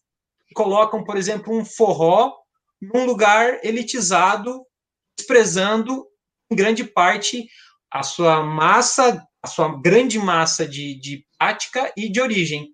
O tango, sim, tem imigrante, mas sim, o tango é uma dança popular e negra. Ela tem uma matriz negra, afrodescendente, que é negada até hoje em 2020. Eu estou aqui para abrir discussões. Então, essa apropriação cultural é feita, principalmente quem tem muito privilégio, então, como o Matheus falou, o capitalismo não dorme e é uma violência, que ela é excludente, ela é uma arma. Então, quando eu não posso entrar num baile por causa da minha roupa, é uma violência. É uma violência. Você só pode entrar aqui se você tiver com essa roupa. Oi? Um forró? Esse calor? Nesse Brasil? Onde você pensa que tá? E isso é uma herança, só para fechar minha fala. Tem gente que está estudando muito mais isso, muito, muito bem estudado, é o rolê da colonização. A gente tem nos ritmos na Argentina e no Brasil uma diáspora europeia voltar para ser recebida pela, pela elite brasileira e argentina. O tango é exemplo disso. No começo do século XX, o tango foi para Paris, lá, e daí o colonizador deu ok, e daí voltou, e daí a elite pode dançar sem se sentir é, sujo, sem se sentir promíscuo, ou qualquer bobagem dessas que a gente inserir nas nossas danças populares ditas de salão com todo respeito às cortes e blá blá blá, bem pouco respeito, é, mas assim, gente, já deu essa conversa. Nós temos que, nós temos que ser mais. Eu tô com o Matheus, aí tem que ser mais. Nós temos que avançar na discussão. Não tem corte, você vai para o Rio de Janeiro, anda naquela urca, as pessoas acham que estão aonde, sabe? Eu falo Rio de Janeiro porque eu consumo Rio de Janeiro. E é deprimente. A mim é deprimente um, um, uma pessoa de 75 anos achar que tem, porque morou num casarão da Urca e tem o sobrenome, não sei das quantas, tem alguma coisa mais do que eu que estou lá caminhando no Rio de Janeiro. Então, o, o, o barulho, o, o buraco é mais embaixo, no tango é para dentro, papai, que aqui aqui vai ter vai ter polêmica e vai ter prática. Desculpa, falei, tamo junto, adoro. Adoro. É, mas é bem importante a gente colocar algumas coisas e eu, eu até com um pouco de vergonha, né? Mas também nesse lugar de que aprendo e que nem sempre tive o conhecimento e tive essa percepção e essa delicadeza, né, de, de entender esses lugares, esses contextos. E eu nunca me esqueço que quando eu estava na faculdade, é, eu perguntei para uma amiga minha se ela, uma colega, né, se ela não sambava, porque ela era negra. Porque eu sempre, eu aprendi que, que quem é preto, né, quem, enfim, samba. E aí eu perguntei, super, foi uma pergunta bem genuína. E, e até hoje essa questão pega para mim, porque eu nunca tive a oportunidade de chegar para ela e falar assim: meu, desculpa, Desculpa por essa pergunta, isso tem anos já. E eu nem sei se ela sabe disso, mas é isso, assim, é a gente também se questionar e perceber alguns lugares, né, que já não, não são mais os mesmos, e, e ressignificar mesmo, né, e hoje eu tô aqui, mediante essa live, com essas pessoas incríveis, mas eu também já estive em outro lugar, sabe, então a gente sempre tem a oportunidade de ser uma pessoa melhor, porque isso é ser uma pessoa melhor, porque você está respeitando uma outra pessoa. Para você pode significar nada, mas para outra pessoa significa muito, né? Então acho que é nesse lugar mais ou menos. E aí nós temos mais perguntas e eu, né, vou tentar aqui dar uma acelerada, porque a gente fala bastante e tem muitas questões aqui para a gente falar. Tinha uma pergunta da Bárbara, não sei se vai colocar aqui para gente. Acham que é possível, de alguma forma, mostrar o quanto vai ser melhor um ambiente mais inclusivo, inclusivo e equanime para quem é detentor do privilégio? Vai lá, Rodolfo. tá na rua, vai. A gente está indo na, na, na ordem, assim, numa ordem Muito circular aqui. Na organização, vai lá. Muito organizadas. É, eu, não, eu não sei porquê, mas tudo que me vem na cabeça são algumas das falas da, da live de vocês de ontem, da, da das meninas de ontem, né? É, e aí teve, teve uma fala sobre Repete a pergunta, Fábio, que agora eu, eu me escapuli aqui. Acham que é possível, de alguma forma, mostrar o quanto vai ser melhor um ambiente mais inclusivo? Tá. Pesquei de volta. E aí, ontem, ontem as meninas estavam falando sobre a coisa né, de, de, de metodologia, de formação e tal. Aí eu comentei alguma coisa no chat no sentido de. É, eu acho que no ambiente da, da, transmissão oral, né, da tradição, nesse, nesse lugar que tem, que mexe com as crenças, mexe com, enfim, né, com, com, com a tradição, eu acho que as coisas mudam, mudam também. Eu acho que a, a subversão, a transgressão, acho que está tudo ali misturado, junto, misturado, ressoando, né? É, acho que dentro da dança de salão tradicional hoje, na contemporaneidade, há muita contemporaneidade, enfim, né? É, mas é mais lento, né? É, é, mais lento o processo de transformação, de mudança, e, é, e enfim. E, e, a gente tem um privilégio, que é esse lugar de poder estar tá, tá na academia discutindo, é, por exemplo, né? Não sei se foi na, na, de ontem, eu acho que não foi, mas foi alguma das meninas também, na relação de quanto, acho que foi o Matheus falando, de quanto o conceito, por exemplo, a ideia de queer aparece no Brasil mais como conceito, enquanto a ideia de queer aparece nos Estados Unidos mais como identidade e. E no Brasil vem primeiro para um lugar de usar como um conceito para desconstruir né, as ideias e tal. E a gente tem um privilégio dentro, nós quatro aqui pelo menos, né? A gente está na academia, a gente pode abrir mão de estar tá dando aula todo dia de dança de salão, porque às vezes consegue uma bolsa, às vezes não consegue. Eu, no caso, não consegui ainda, mas às vezes consegue. É, então a gente está em outro lugar, né? Posso estar tá fazendo sem bolsa, porque enfim, né? Tem toda a parceria familiar aqui, eu, eu e minha parceira. Mas a gente é, a gente tem. Deixa a pergunta ali que senão eu me perco. Mas a gente tem todo um lugar de, de, de, de privilégio de poder estar tá discutindo isso que é que é que é diferente, assim, né? É, então eu acho, por exemplo, que trazer esses conceitos, essas ideias, né? Por exemplo, eu vou refletir sobre o que é, o que é inclusão, né? Tem, tem uma discussão gigante, absurdamente gigante, sobre o que é inclusão. Né? Inclusão não é você não é você adaptar a sua aula de balé para um cadeirante fazer. Isso aí já fudeu todo o barraco do que se discute, né? Sobre acessibilidade, sobre inclusão, enfim. É, então eu acho que tem esses dois lugares, assim, né? A gente vai entrando por um lado mas também tem esse outro lado das pessoas na prática. Eu lembro de um, de um, de um exemplo que a gente, no, no, último Baila Floripa, no final do Baila Floripa aqui em Florianópolis, foi se discutido sobre, enfim, foi em 2012, 2013, foi se, a discussão era sobre isso, sobre a mulher na dança de salão, é, sobre ela ter mais participação e tal, né? E aí a grande maioria dos professores, professores do Brasil inteiro, levantaram a discussão dizendo, ah, mas eu dou espaço para ela, ah, mas no West Coast a dama consegue participar mais. Ah, eu faço salsa porque na salsa tem mais liberdade. Então, e, e era um lugar muito raso, né? É, era um lugar muito muito incipiente assim, né? Só que se tu vai, por exemplo, para academia, a discussão ela é gigante assim, né? Só que são poucas pessoas que podem assumir, né? Quantos professores de dança de salão negros estão na faculdade? É, tipo, é é complicado, assim, né? Mas vai, Matheus, vou passar a bola porque eu tô dando volta aqui. Nada, é isso mesmo, porque, por exemplo, a gente está falando ali do. A, quem foi Lu, Lu Yene, e aí já vou linkar a pergunta dela com a da Bárbara. Eu acho que é impossível a gente mostrar, sim, que, que é o espaço, a gente tem muita gente fazendo isso, né? Que inclusão, ela é boa e, e faz parte, tem que fazer parte de todos os nossos contextos. A dança de salão não deixa de ser diferente.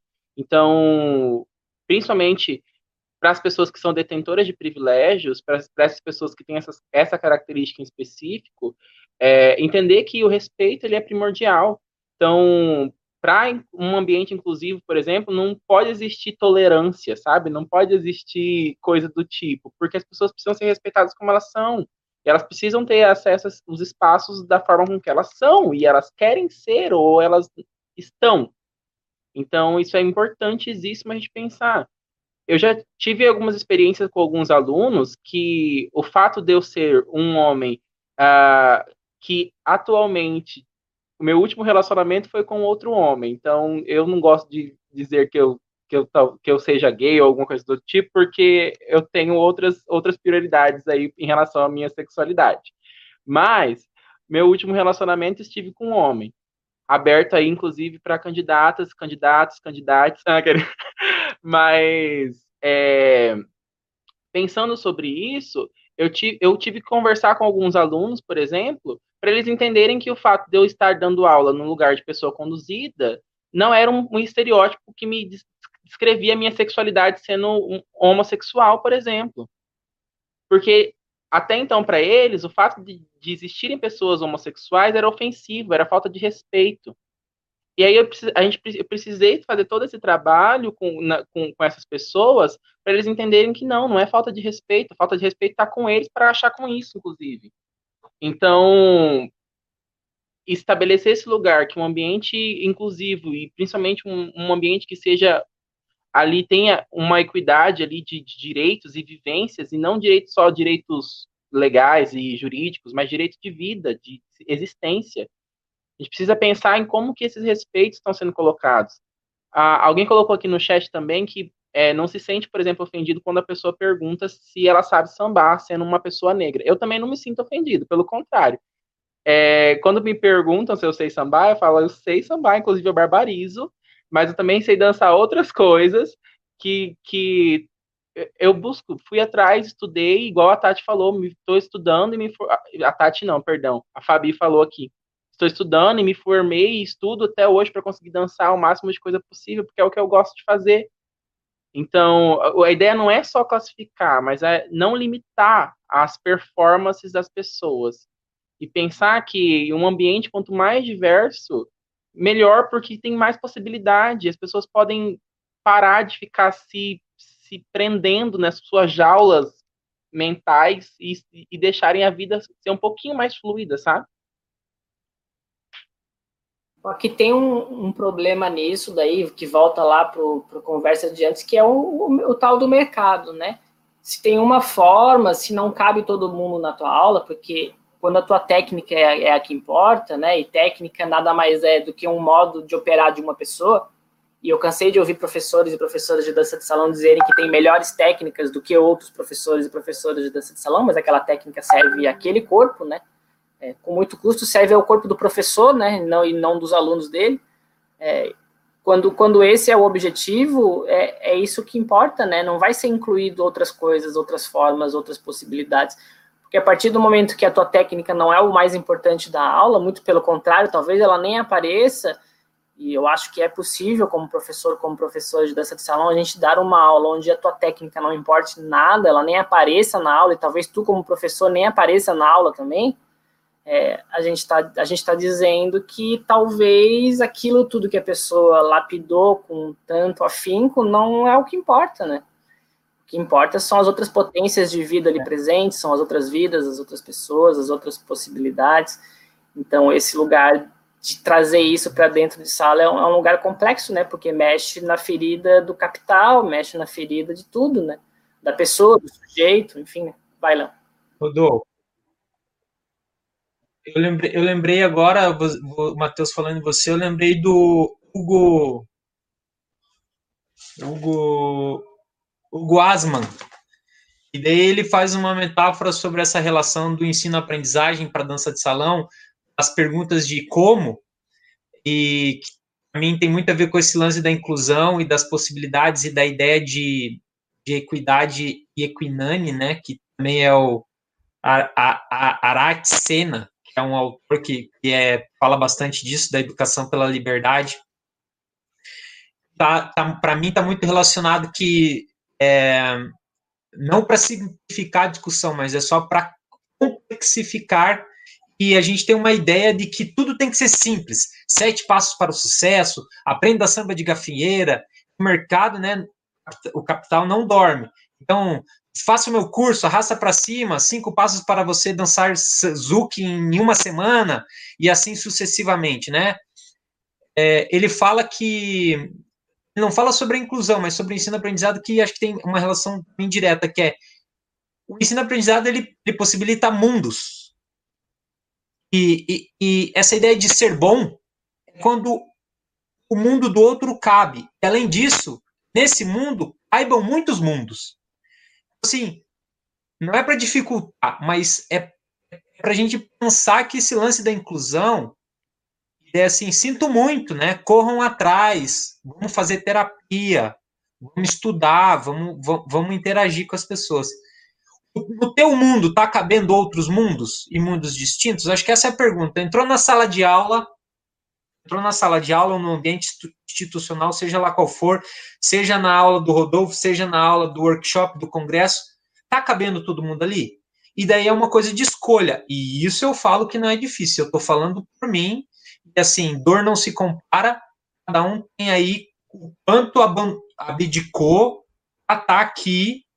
Se pode parecer alguma coisa para você que eu estou ferindo o seu mundo, não, eu estou convidando o seu mundo a fazer parte, a que os nossos mundos façam parte um do outro. A gente tem que escolher. E eu acho que todas essas iniciativas parte. Eu lembrei dele, do Guasman, que é maravilhoso. E só para complementar, eu fiz a citação apropriação cultural, que é uma coisa que eu falo uma dica, assim, não precisa estar estudando, fazendo faculdade, você não precisa gostar de academia, você não precisa estar fazendo nada. Se você gosta de dança e gosta de danças brasileiras, você pode ler o Rudinei William, e tem um livrinho aqui, ó, esse livrinho aqui, ó, Chuchuca, Apropriação Cultural, você que é brasileiro, mais que você ache que o seu sangue italiano seja o prevalecente, você é brasileiro, sinto muito, dá uma lida nesse cara, já vai organizar um pouco da, da ideia. Não, mas a minha família é lá da, da Polônia. Sinto muito. Brasil. Welcome to Brazil. Ok? Thank you. Bye bye. Eu, eu queria pegar só o engate ali da fala da Bárbara, né? Do professor como lugar central na sala de aula é ultrapassado. É, eu, vou, eu, vou, repetir a fala da Bárbara. Cadê a fala dela aqui? Bota a fala dela para nós aí no, no, no aqui. Não importa o que você tem para ensinar, mas o que a pessoa vai aprender. Professor como figura central é tão ultrapassado? Por exemplo, se, se a gente ainda dá uma aula de dança de salão e a gente precisa chegar no final da aula, dançar o passo, mostrar o passo e se apresentar no final da aula, isso ainda está falando muito sobre aquilo que a gente está tentando deixar de lado e muito menos daquilo que a gente está querendo mostrar. Porque se você precisa mostrar o que, que a pessoa não, a gente não pode mostrar o que a pessoa vai sentir, gente, o que ela vai sentir, o que ela vai fazer, o caminho que ela vai escolher ali na dupla, no par, quem, quem, quem vai propor o quê. Isso tem que surgir dali de dentro. Se a gente ainda valoriza esse lugar do professor como central, professor central é professor que dá aquecimento de frente para o espelho com os alunos atrás, é, é dançar no final da aula, é mostrar. Não que isso não possa acontecer, isso vai acontecer mas é que isso virou rotina, né? Isso virou rotina de uma dança de salão estruturada e estruturante de corpos, né? E, é, e aí você tá pegando um gancho, que era um gancho que eu tava aqui me coçando também para pegar, que aí foi até o que eu tinha falado antes, e eu volto a repetir que a importância de você saber qual é o seu lugar e o que, que você quer para você né? Então não adianta a gente estar tá fazendo todas essas reflexões e aí você vai lá e dá essa aula aí que está limitando todos os corpos, todas as vivências que os seus alunos podem ter, sabe? Então acho muito importante a gente de fato entender qual que é este lugar. Eu me vi nesse lugar e falei, gente, isso aqui não é mais para mim, mas é a Fabi que está falando né? A Fabi não se viu mais nesse lugar e aí eu comecei a mudar e a entender também, porque muita gente não entende que o ensino, ele não precisa ser sempre esse ensino né, com o professor como protagonista da aula, detentor das informações, esse ensino verticalizado, né? É, existe um ensino mais horizontal, que você convida os seus alunos para que eles também contribuam, porque às vezes você está falando uma coisa ele não está entendendo e ele pode entender de outras maneiras ele pode fazer com que isso facilite, seja um facilitador para que outras pessoas também consigam entender e trazer as experiências de fora para dentro é muito importante. E às vezes a gente faz assim, deixa todas as suas vivências de fora, deixa o seu corpo para lá e agora eu vou moldar um corpo novo. Isso isso sim é muito ultrapassado, né? Muito colonizador. Né? É essa essa cafona, cafona, prega, né? E porque a gente não quando você vai para dentro da sala de aula, você professor ou você aluno, aluna, alune, você é, você está trazendo a sua vivência, você está trazendo a sua experiência, e isso não pode ser ignorado. Isso não pode. E quando a gente fica limitando todas essas vivências, esse, essas, esses modos de aprendizado, né, é importante você se questionar: será que é isso mesmo? E se você quer isso mesmo, está tudo bem. Vamos lembrar lá no que o Léo falou: coexistir. Vamos, vamos sempre bater essa tecla. A gente é o como a gente acredita que seja interessante. Eu acredito que nós aqui, pelo menos nessa live, pense, pensemos assim, né? Eu, eu, Fábio. E quando, não, eu só queria complementar um pouco da tua fala daí das duas, que esse negócio do. do para mim é uma masturbação pública. Essa, esses 10 a 15 minutos de uma aula paga, o casal, ou o professor, ou a professora, quem seja, tá ali, tira meu dinheiro capital, do meu tempo, a uma mim é uma masturbação pública do ego. É muito complexo esse lugar, gente. E você que gosta do, do capital e, e, gosta do seu dinheiro, você pagou uma hora de aula e fica 15 sem fazer nada. Ah, vai assistir o canal do YouTube do professor, tem um monte de vídeo lá. E ninguém fala nada, sabe? Que é isso, né? Virou uma prática. Mas daí eu tô pensando em você que gosta de investir grana. Isso, gente. Tem um monte de outros lugares pra gente fazer isso. Só para gostaria de falar nessas palavras porque é um negócio que eu já fui por muito tempo excluído e eu fui pensando, não, eu paguei 40, você vai me dar o desconto no final da aula? Que isso aí eu vejo no YouTube. Então, fica a dica. Pode ser uma boa prática, uma cobrança. Ah, não, eu quero 15% de desconto, porque eu sei que vou ficar 15 minutos sem dançar, sem fazer nada, só ali é, protagonizando a figura deste modelo de aula. E não é que e não é que não se possa. A questão não é não vou dançar no final da aula. A questão é você estar programado, planejado, que pode acontecer. Porque, por exemplo, não é também devolver, é, não é também. A questão é um pouco não colocar a culpa e o protagonismo no sujeito. A gente tem que dar protagonismo para um monte de, de, de coisa, eu sei. Mas a questão é não dar Nesse caso, não dá o protagonismo nem para o professor e nem para o aluno, mas para a relação que se constrói dentro de sala de aula. Então, não é o que o aluno traz é, previamente apenas, não é o que o professor traz previamente apenas, mas é quando essas coisas se colidem dentro da ecologia daquilo que está acontecendo, né? E a gente fala em ecologia para tentar ir para um lugar mais ecológico, mais misturado, mais natureza, mais relacional. Então a gente fala que ali vai surgir alguma coisa. Então, ah, eu posso ter vindo com um plano de dar o passo básico do forró, mas cheguei na sala e os alunos estavam tentando lembrar o passo básico do samba da aula passada. Então, tipo, ah, vamos começar pelo passo básico do samba, mas saiu um passo básico que parecia forró. Então vai ser forró e samba junto. Tipo assim, a gente pode seguir pistas é, das relações se compondo, né? E não planejar sempre assim. E o que mais tem aparecido no Instagram nesses tempos de pandemia é essas fórmulas mágicas a, a Lagrangeiro de professores que vou a metodologia fascinante, a dança de salão contagiante, o professor que é atento aos alunos e à demanda. Tudo bem, eu acho que a gente passou por isso há, umas 30, há uns 30 anos atrás e funcionou. Mas eu acho que hoje a gente precisa superar esse lugar é, liberal exacerbado que bota a culpa no professor, que bota a culpa no aluno, enfim, né? Ou o protagonismo. É, e, E particularmente, eu não sei se essa ficha caiu para mim agora, não sei se foi para vocês, mas para mim caiu uma fichinha aqui de que isso, por exemplo, é um exemplo de como usar o privilégio, porque tanto cada um de nós aqui existe esse privilégio de ser escolarizado, de ter um acesso a, a, a inúmeros tipos de métodos de ensino e pessoas que estudam e trabalham com isso. Então, por exemplo, fazer o que, o que vocês estão propondo e, e também o que eu tenho feito, de pensar o processo de ensino-aprendizagem, saindo dessa lógica bancária aí, Fabi, de verticalidade, pensar num, numa ecologia e num, num sistema mais é, humano de existir dentro de um processo de, de escolarização, de aprendizagem e, e de ensino, né?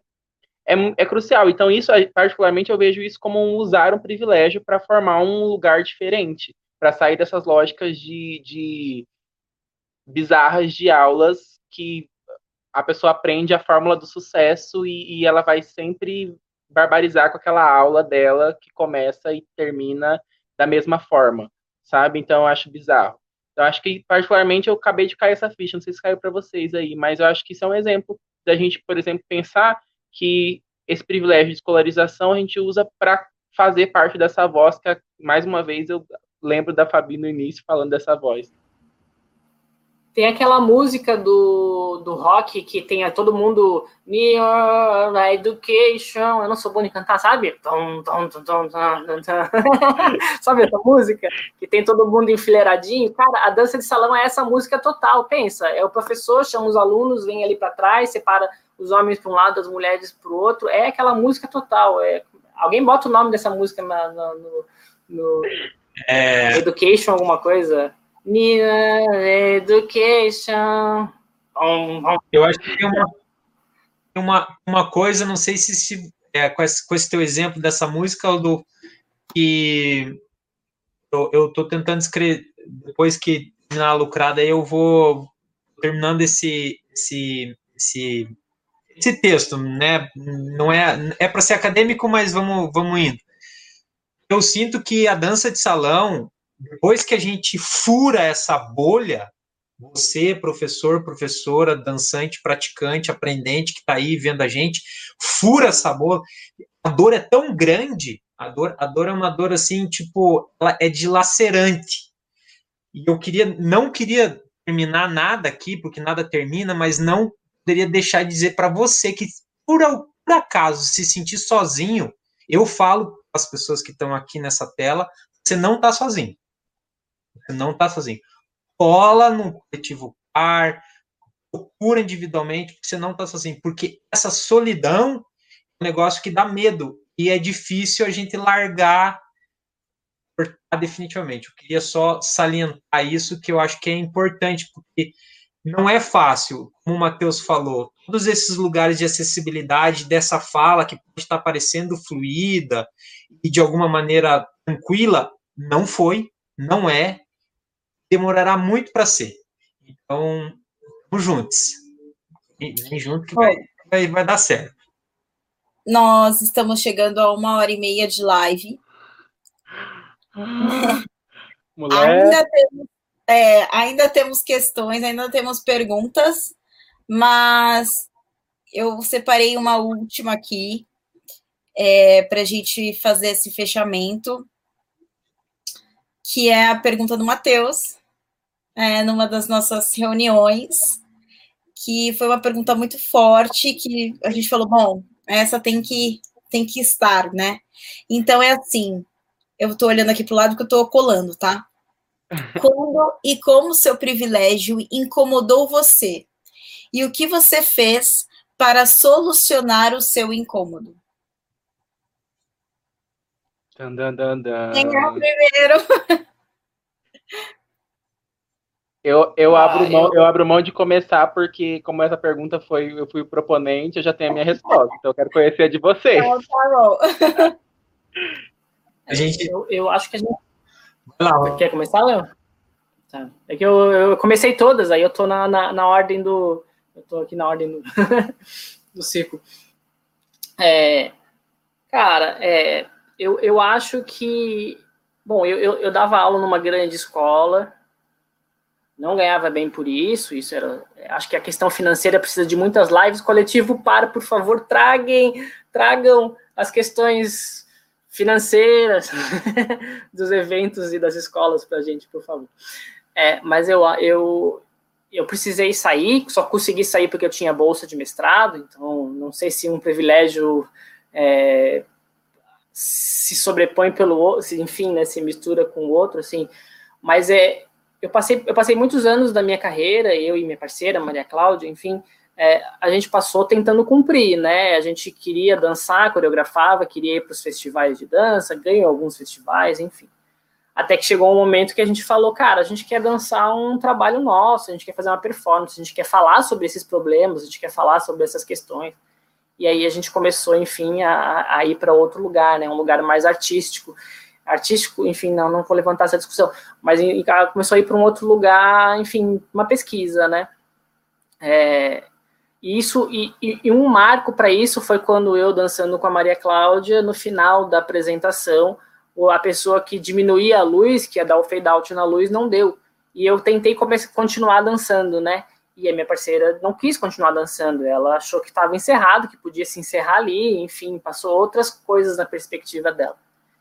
E eu e, e subiu um sangue na minha cabeça por ela não ter aceitado o meu convite a continuar, e eu fiquei tão bravo, a gente brigou tão feio, a gente foi dirigindo até em casa e eu xinguei ela. Foi assim.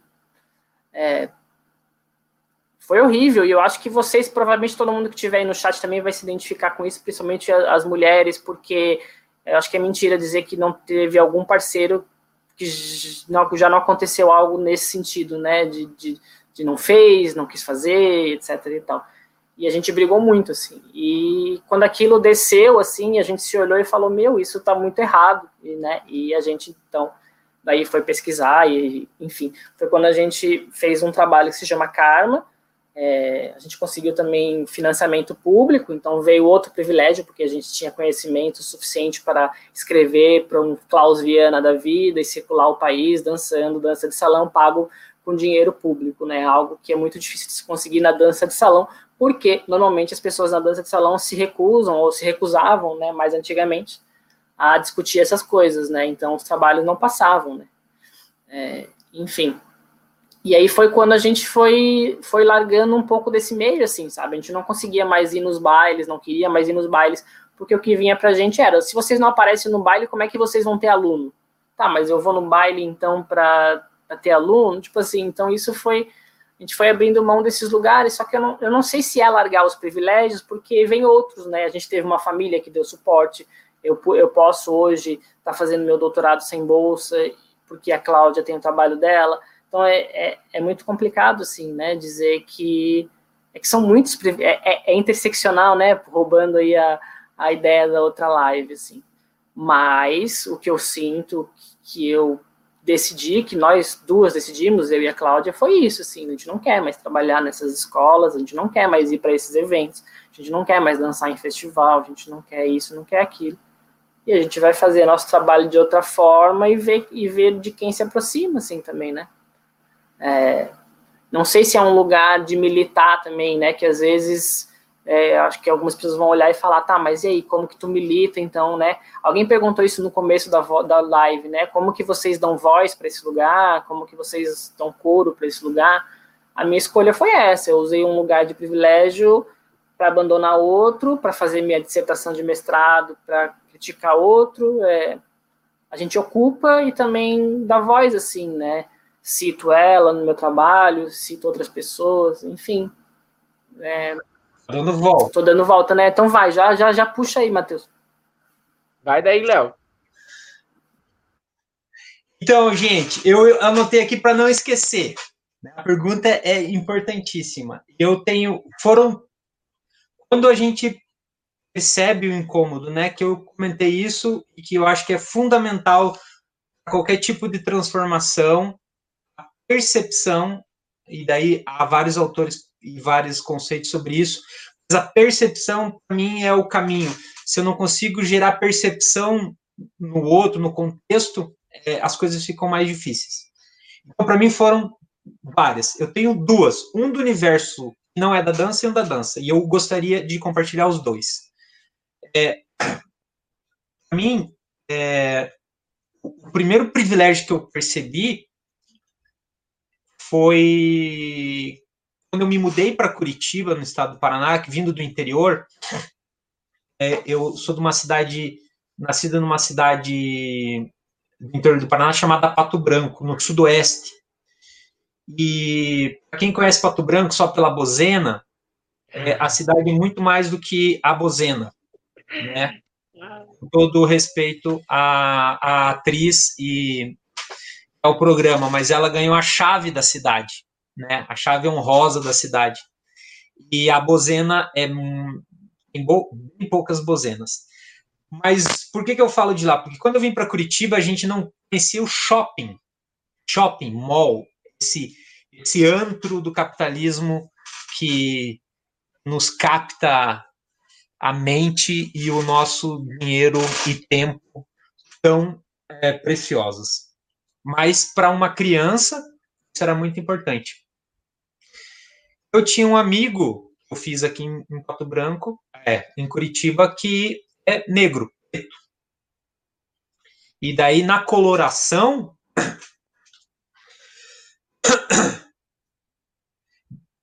no contraste comigo era muito forte.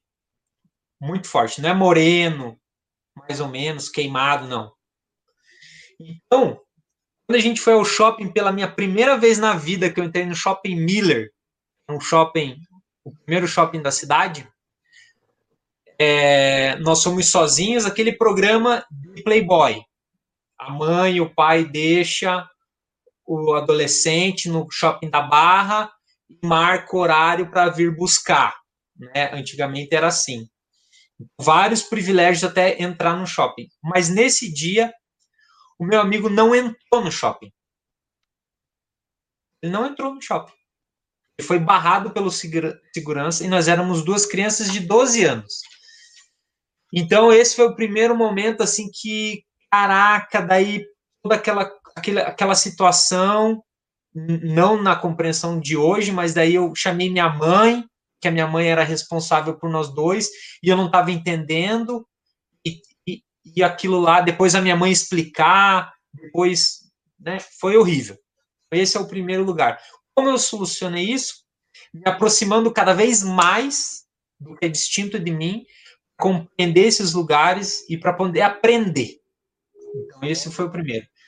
E daí o meu privilégio quanto à dança de salão, que talvez reverbere em vários outros homens héteros, héteros, brancos, cis, de preferência, vão, vão, vão se identificar, foi quando, num baile, eu fui no Rio de Janeiro, não conseguia não parar de dançar.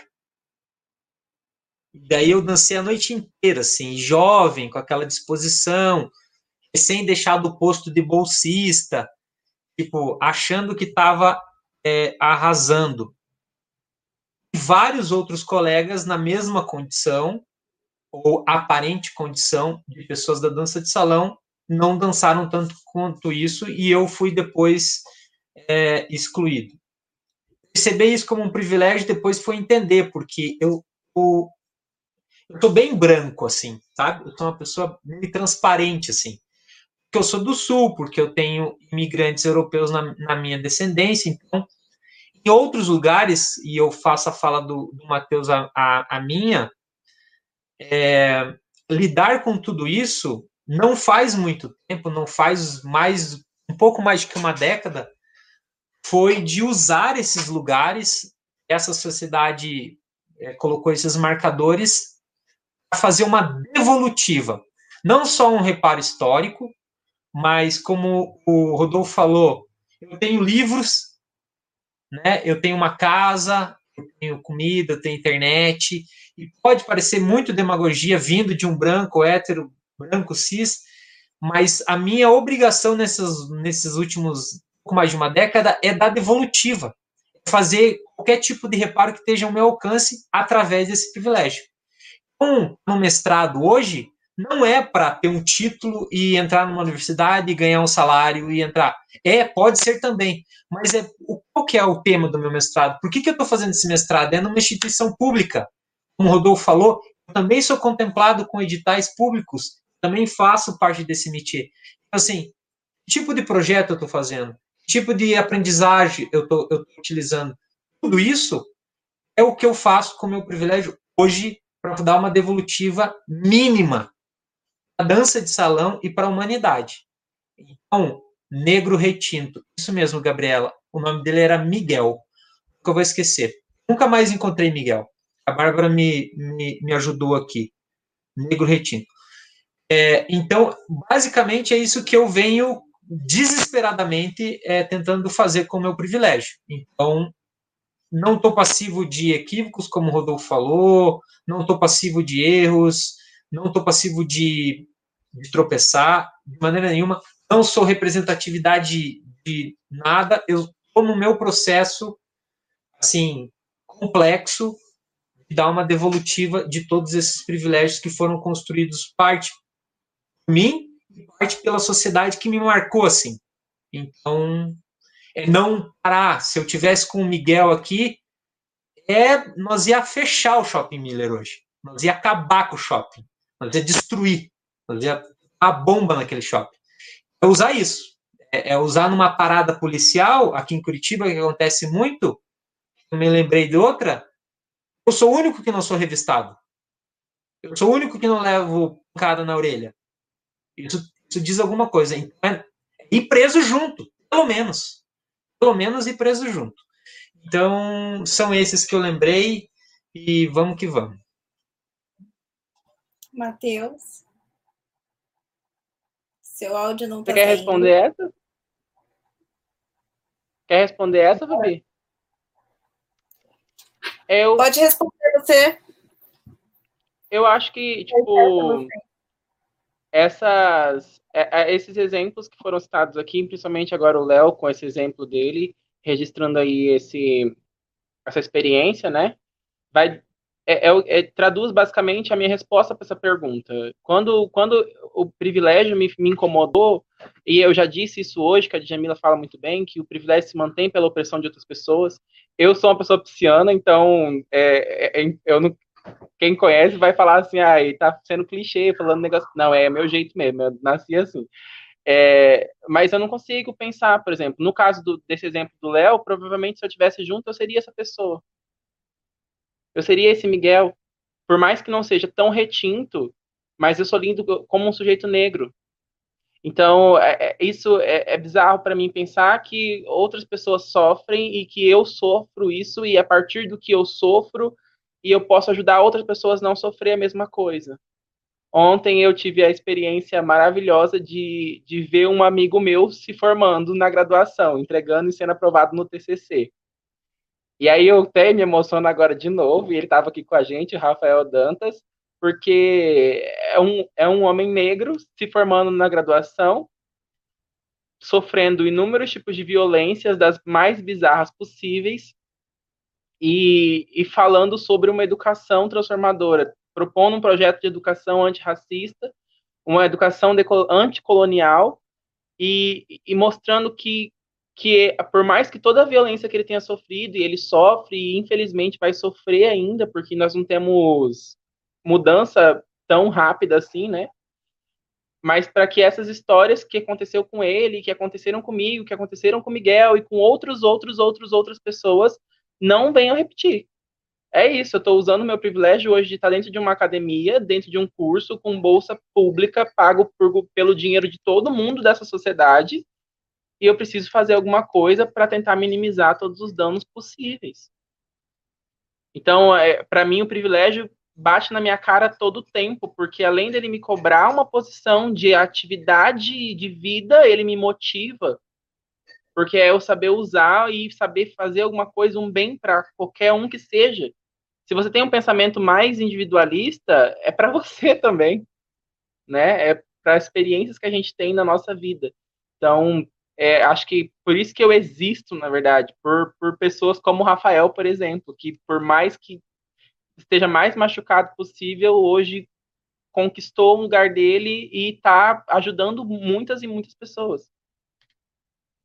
E obrigado pela sua existência, Rafa. Vai, Fabi. Ai. Bom, é, só para fechar também, né, esse lugar do privilégio, eu me vi assim privilegiada quando eu percebi que a minha família toda é uma família preta e eu sou branca. Então, eu nunca entendi assim a minha mãe falando que as pessoas paravam ela, perguntavam se ela estava cuidando de mim, se ela era minha babá, ou se na própria na nossa própria casa ela era diarista. Porque a minha mãe tem o cabelo bem crespo, né? Tem nariz largo. Ela não é muito é, escura, né? Ela não é muito preta. Né? Ela tá naquele lugar que fala ah, morena, sabe? Assim, ah, ela é morena. Mas ela tá. E eu sou uma. Sou branca, né? Eu sou branca real. Então eu comecei a perceber que eu era privilegiada, porque o meu irmão já foi enquadrado várias vezes. E eu nunca passei por isso. E quando eu fui parada pela polícia, o tratamento foi totalmente diferente, né? Fui colocada num outro lugar. As pessoas iam para um cantinho, né? Meu irmão foi para um cantinho, eu fui para outro, né? Então foi quando eu comecei a perceber que existiam diferenças. E na dança foi quando uma pessoa que eu não me lembro agora, eu era bem nova, bem estava no começo ainda, uma pessoa falou assim: "Você tem sorte, porque você é bonita. Então por isso que você conquista coisas. Mas esse lugar do bonita tem tá é, carregando várias coisas aí, né? Muitas coisas estão sendo estão sendo ditas só na frase você é bonita. O que, que ele quer dizer? O que, que essa pessoa quer dizer com você é bonita? Tem muitas questões ainda. São as questões do estereótipo de uma mulher, né? Porque eu me arrumo porque eu uso vestido, porque eu uso maquiagem, porque a minha unha é comprida, porque às vezes eu tô de cílios. Isso me faz uma pessoa mais bonita do que uma pessoa que se assume como ela é também e não sendo assim? Porque a cor da minha pele está dizendo que eu sou mais bonita, que eu sou privilegiada, que faz com que eu me sobressaia relacionada a outras pessoas. Então é uma frase bem bem simples, né? Mas que ela tem muitos significados. E foi aí que eu percebi que eu também estava nesse lugar de privilégio. Porque eu também tenho um estereótipo que me favorece como mulher. Porque eu sou assim, eu me forço a ser assim, eu sou assim. E eu não sou assim por conta das pessoas, eu sou assim porque eu sou assim. Eu amo ser assim. Fala, Matheus. É, eu acho que eu não podia deixar de citar isso, mas como, que, como existe a possibilidade de uma autoridade brasileira dizer que não existe racismo no nosso Brasil? Fica essa incógnita aí para todo mundo. Porque né? Ah, é difícil, é difícil. Eu fico bastante emocionado e eu, eu acho que, tipo, é, como solucionar tudo isso, eu acho que a gente precisa estudar, gente. A gente precisa conhecer, a gente precisa conversar, a gente precisa dialogar mais com as pessoas, discutirem isso. Hoje, falar sobre educação e falar sobre conhecimento é muito. É, às vezes pode ser difícil para algumas pessoas, mas é, ainda é mais acessível. Então, vamos estudar, vamos discutir. Uma coisa muito linda que aconteceu assim com a minha família, eu nem sei se alguém da minha família vai assistir, eu acho que não, e eu, eu espero que não, porque eu vou morrer de vergonha de falar isso. Mas a minha mãe, ela não se via como uma mulher preta, e eu falava para ela, mãe, pelo amor de Deus, né? Vamos lá, vamos reconhecer essas suas raízes aí, tá tudo certo. E um dia eu cheguei na casa dela e ela falou assim: ah, porque eu sou preta. E eu fiquei tão feliz, porque é nesse lugar assim da gente conversar, da gente falar, e sem esse. Sem essa militância pesada, sabe? Não é isso. É vamos, vamos falar, vamos falar sobre isso, porque ela não se via preta, porque na certidão dela tá escrito branca. Então ela não se via. E assim como outras pessoas, elas não se enxergam assim. Porque a sociedade põe, impõe algumas questões aí, né? Então, são e essa é a questão toda da, da binaridade. Eu acho que tinha que ter uma live oh. só sobre a não binaridade com, com Matheus. Mas deixa eu falar uma coisa. A Gabi, lado, ela deu uma. Ela, aqui mais para cima, ela colocou uma sugestão que eu achei muito maravilhosa e depois a gente vai continuar lá naquele nosso grupo. Ela, tá, ela sugeriu que a gente fizesse uma, um encontro online, um debate aí, é, para a gente poder falar sobre essas questões e outras questões também, sei lá, em algum alguma plataforma que, que as pessoas que estão aqui interagindo com a gente mais de longe, que estejam mais próximas de alguma maneira. Então, é uma opção, a gente vai conversar sobre isso depois. É, e a gente precisa agora encerrar. Oi. Antes de tu encerrar, que eu, que eu sei que a gente já vai. É que tem uma pergunta que sempre aparece, eu acho que ela é bem importante. Provavelmente a gente vai falar sobre isso depois aqui no chá com madrugada, final de live. É que, tá, e como que a gente aproxima as pessoas, como que a gente traz, como que a gente resolve? Apareceu algumas questões ali sobre, né? É, eu acho que é muito difícil dizer como, porque justamente a gente está falando que não pode haver um como, né? Não pode haver uma forma. Mas eu acho eu acho que a gente tem muita dificuldade também, principalmente a gente que estuda conceitos e isso e aquilo, em tentar, em tentar entender e absorver, enfim, a perspectiva das pessoas as quais a gente critica, assim, né? É, eu acho que eu acho que esse é, um, esse é um grande eterno problema, assim, né? Tipo, a gente vê aí os resultados nas eleições, assim, a gente tem uma esquerda que vira uma geleia e, e uma direita que vira uma porrada, e aí continua, né?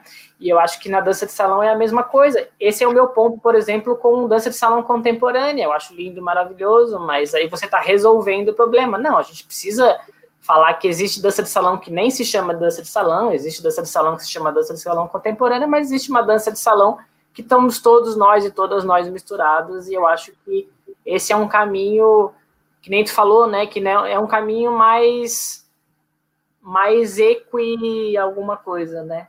Enfim. Certo. Ela mais, tá... mais não binário. Não, eu, queria, eu queria só complementar esse de, do como que eu, eu, em parte da minha dissertação, fala sobre isso, que eu, especificamente na dança de salão, eu acho que a gente tem uma, apesar de, como eu já falei e reforço, a dança de salão para mim hoje é um dos redutos de organização social mais conservadores que eu conheço. Olhe que, olhe que abusado é falar isso. O jogo de terça-feira do futsal mais avançado do que a dança de salão para mim. Quando meu irmão vai jogar bola na terça-feira e fica aquele bando de, de homem, normalmente macho, e fica aquela testosterona, aquele suor, não sai coisa boa. Mas lá, acreditem, a discussão está mais avançada que em algumas, alguns ambientes de dança de salão. Veja você. E, e, e a gente sabe que futebol é muito mais presente no, na, na população do que a dança de salão. Mas, para mim, o como ele está muito relacionado com como a gente está entendendo o ensino-aprendizado. Eu acho que isso que, em parte, que o Rodolfo falou, a gente fica meio batendo cabeça e querendo cancelar, sabe, entrar nessa onda de, de, esse novo formato de circulação de informação, eu acho que, eu acho que isso aí não, não, não, nos ajuda. Eu quero conversar com todo mundo que não concorda comigo. Pode parecer que não, mas eu, mas eu tô aqui, vamos junto. Eu acho que esse é um como bem, bem materializar um pouco mais essas discussões, porque senão a gente acaba usando a mesma lógica, que é de criar um time aqui contra o time de lá. Isso aí, gente, afona também. Fábio, desculpa.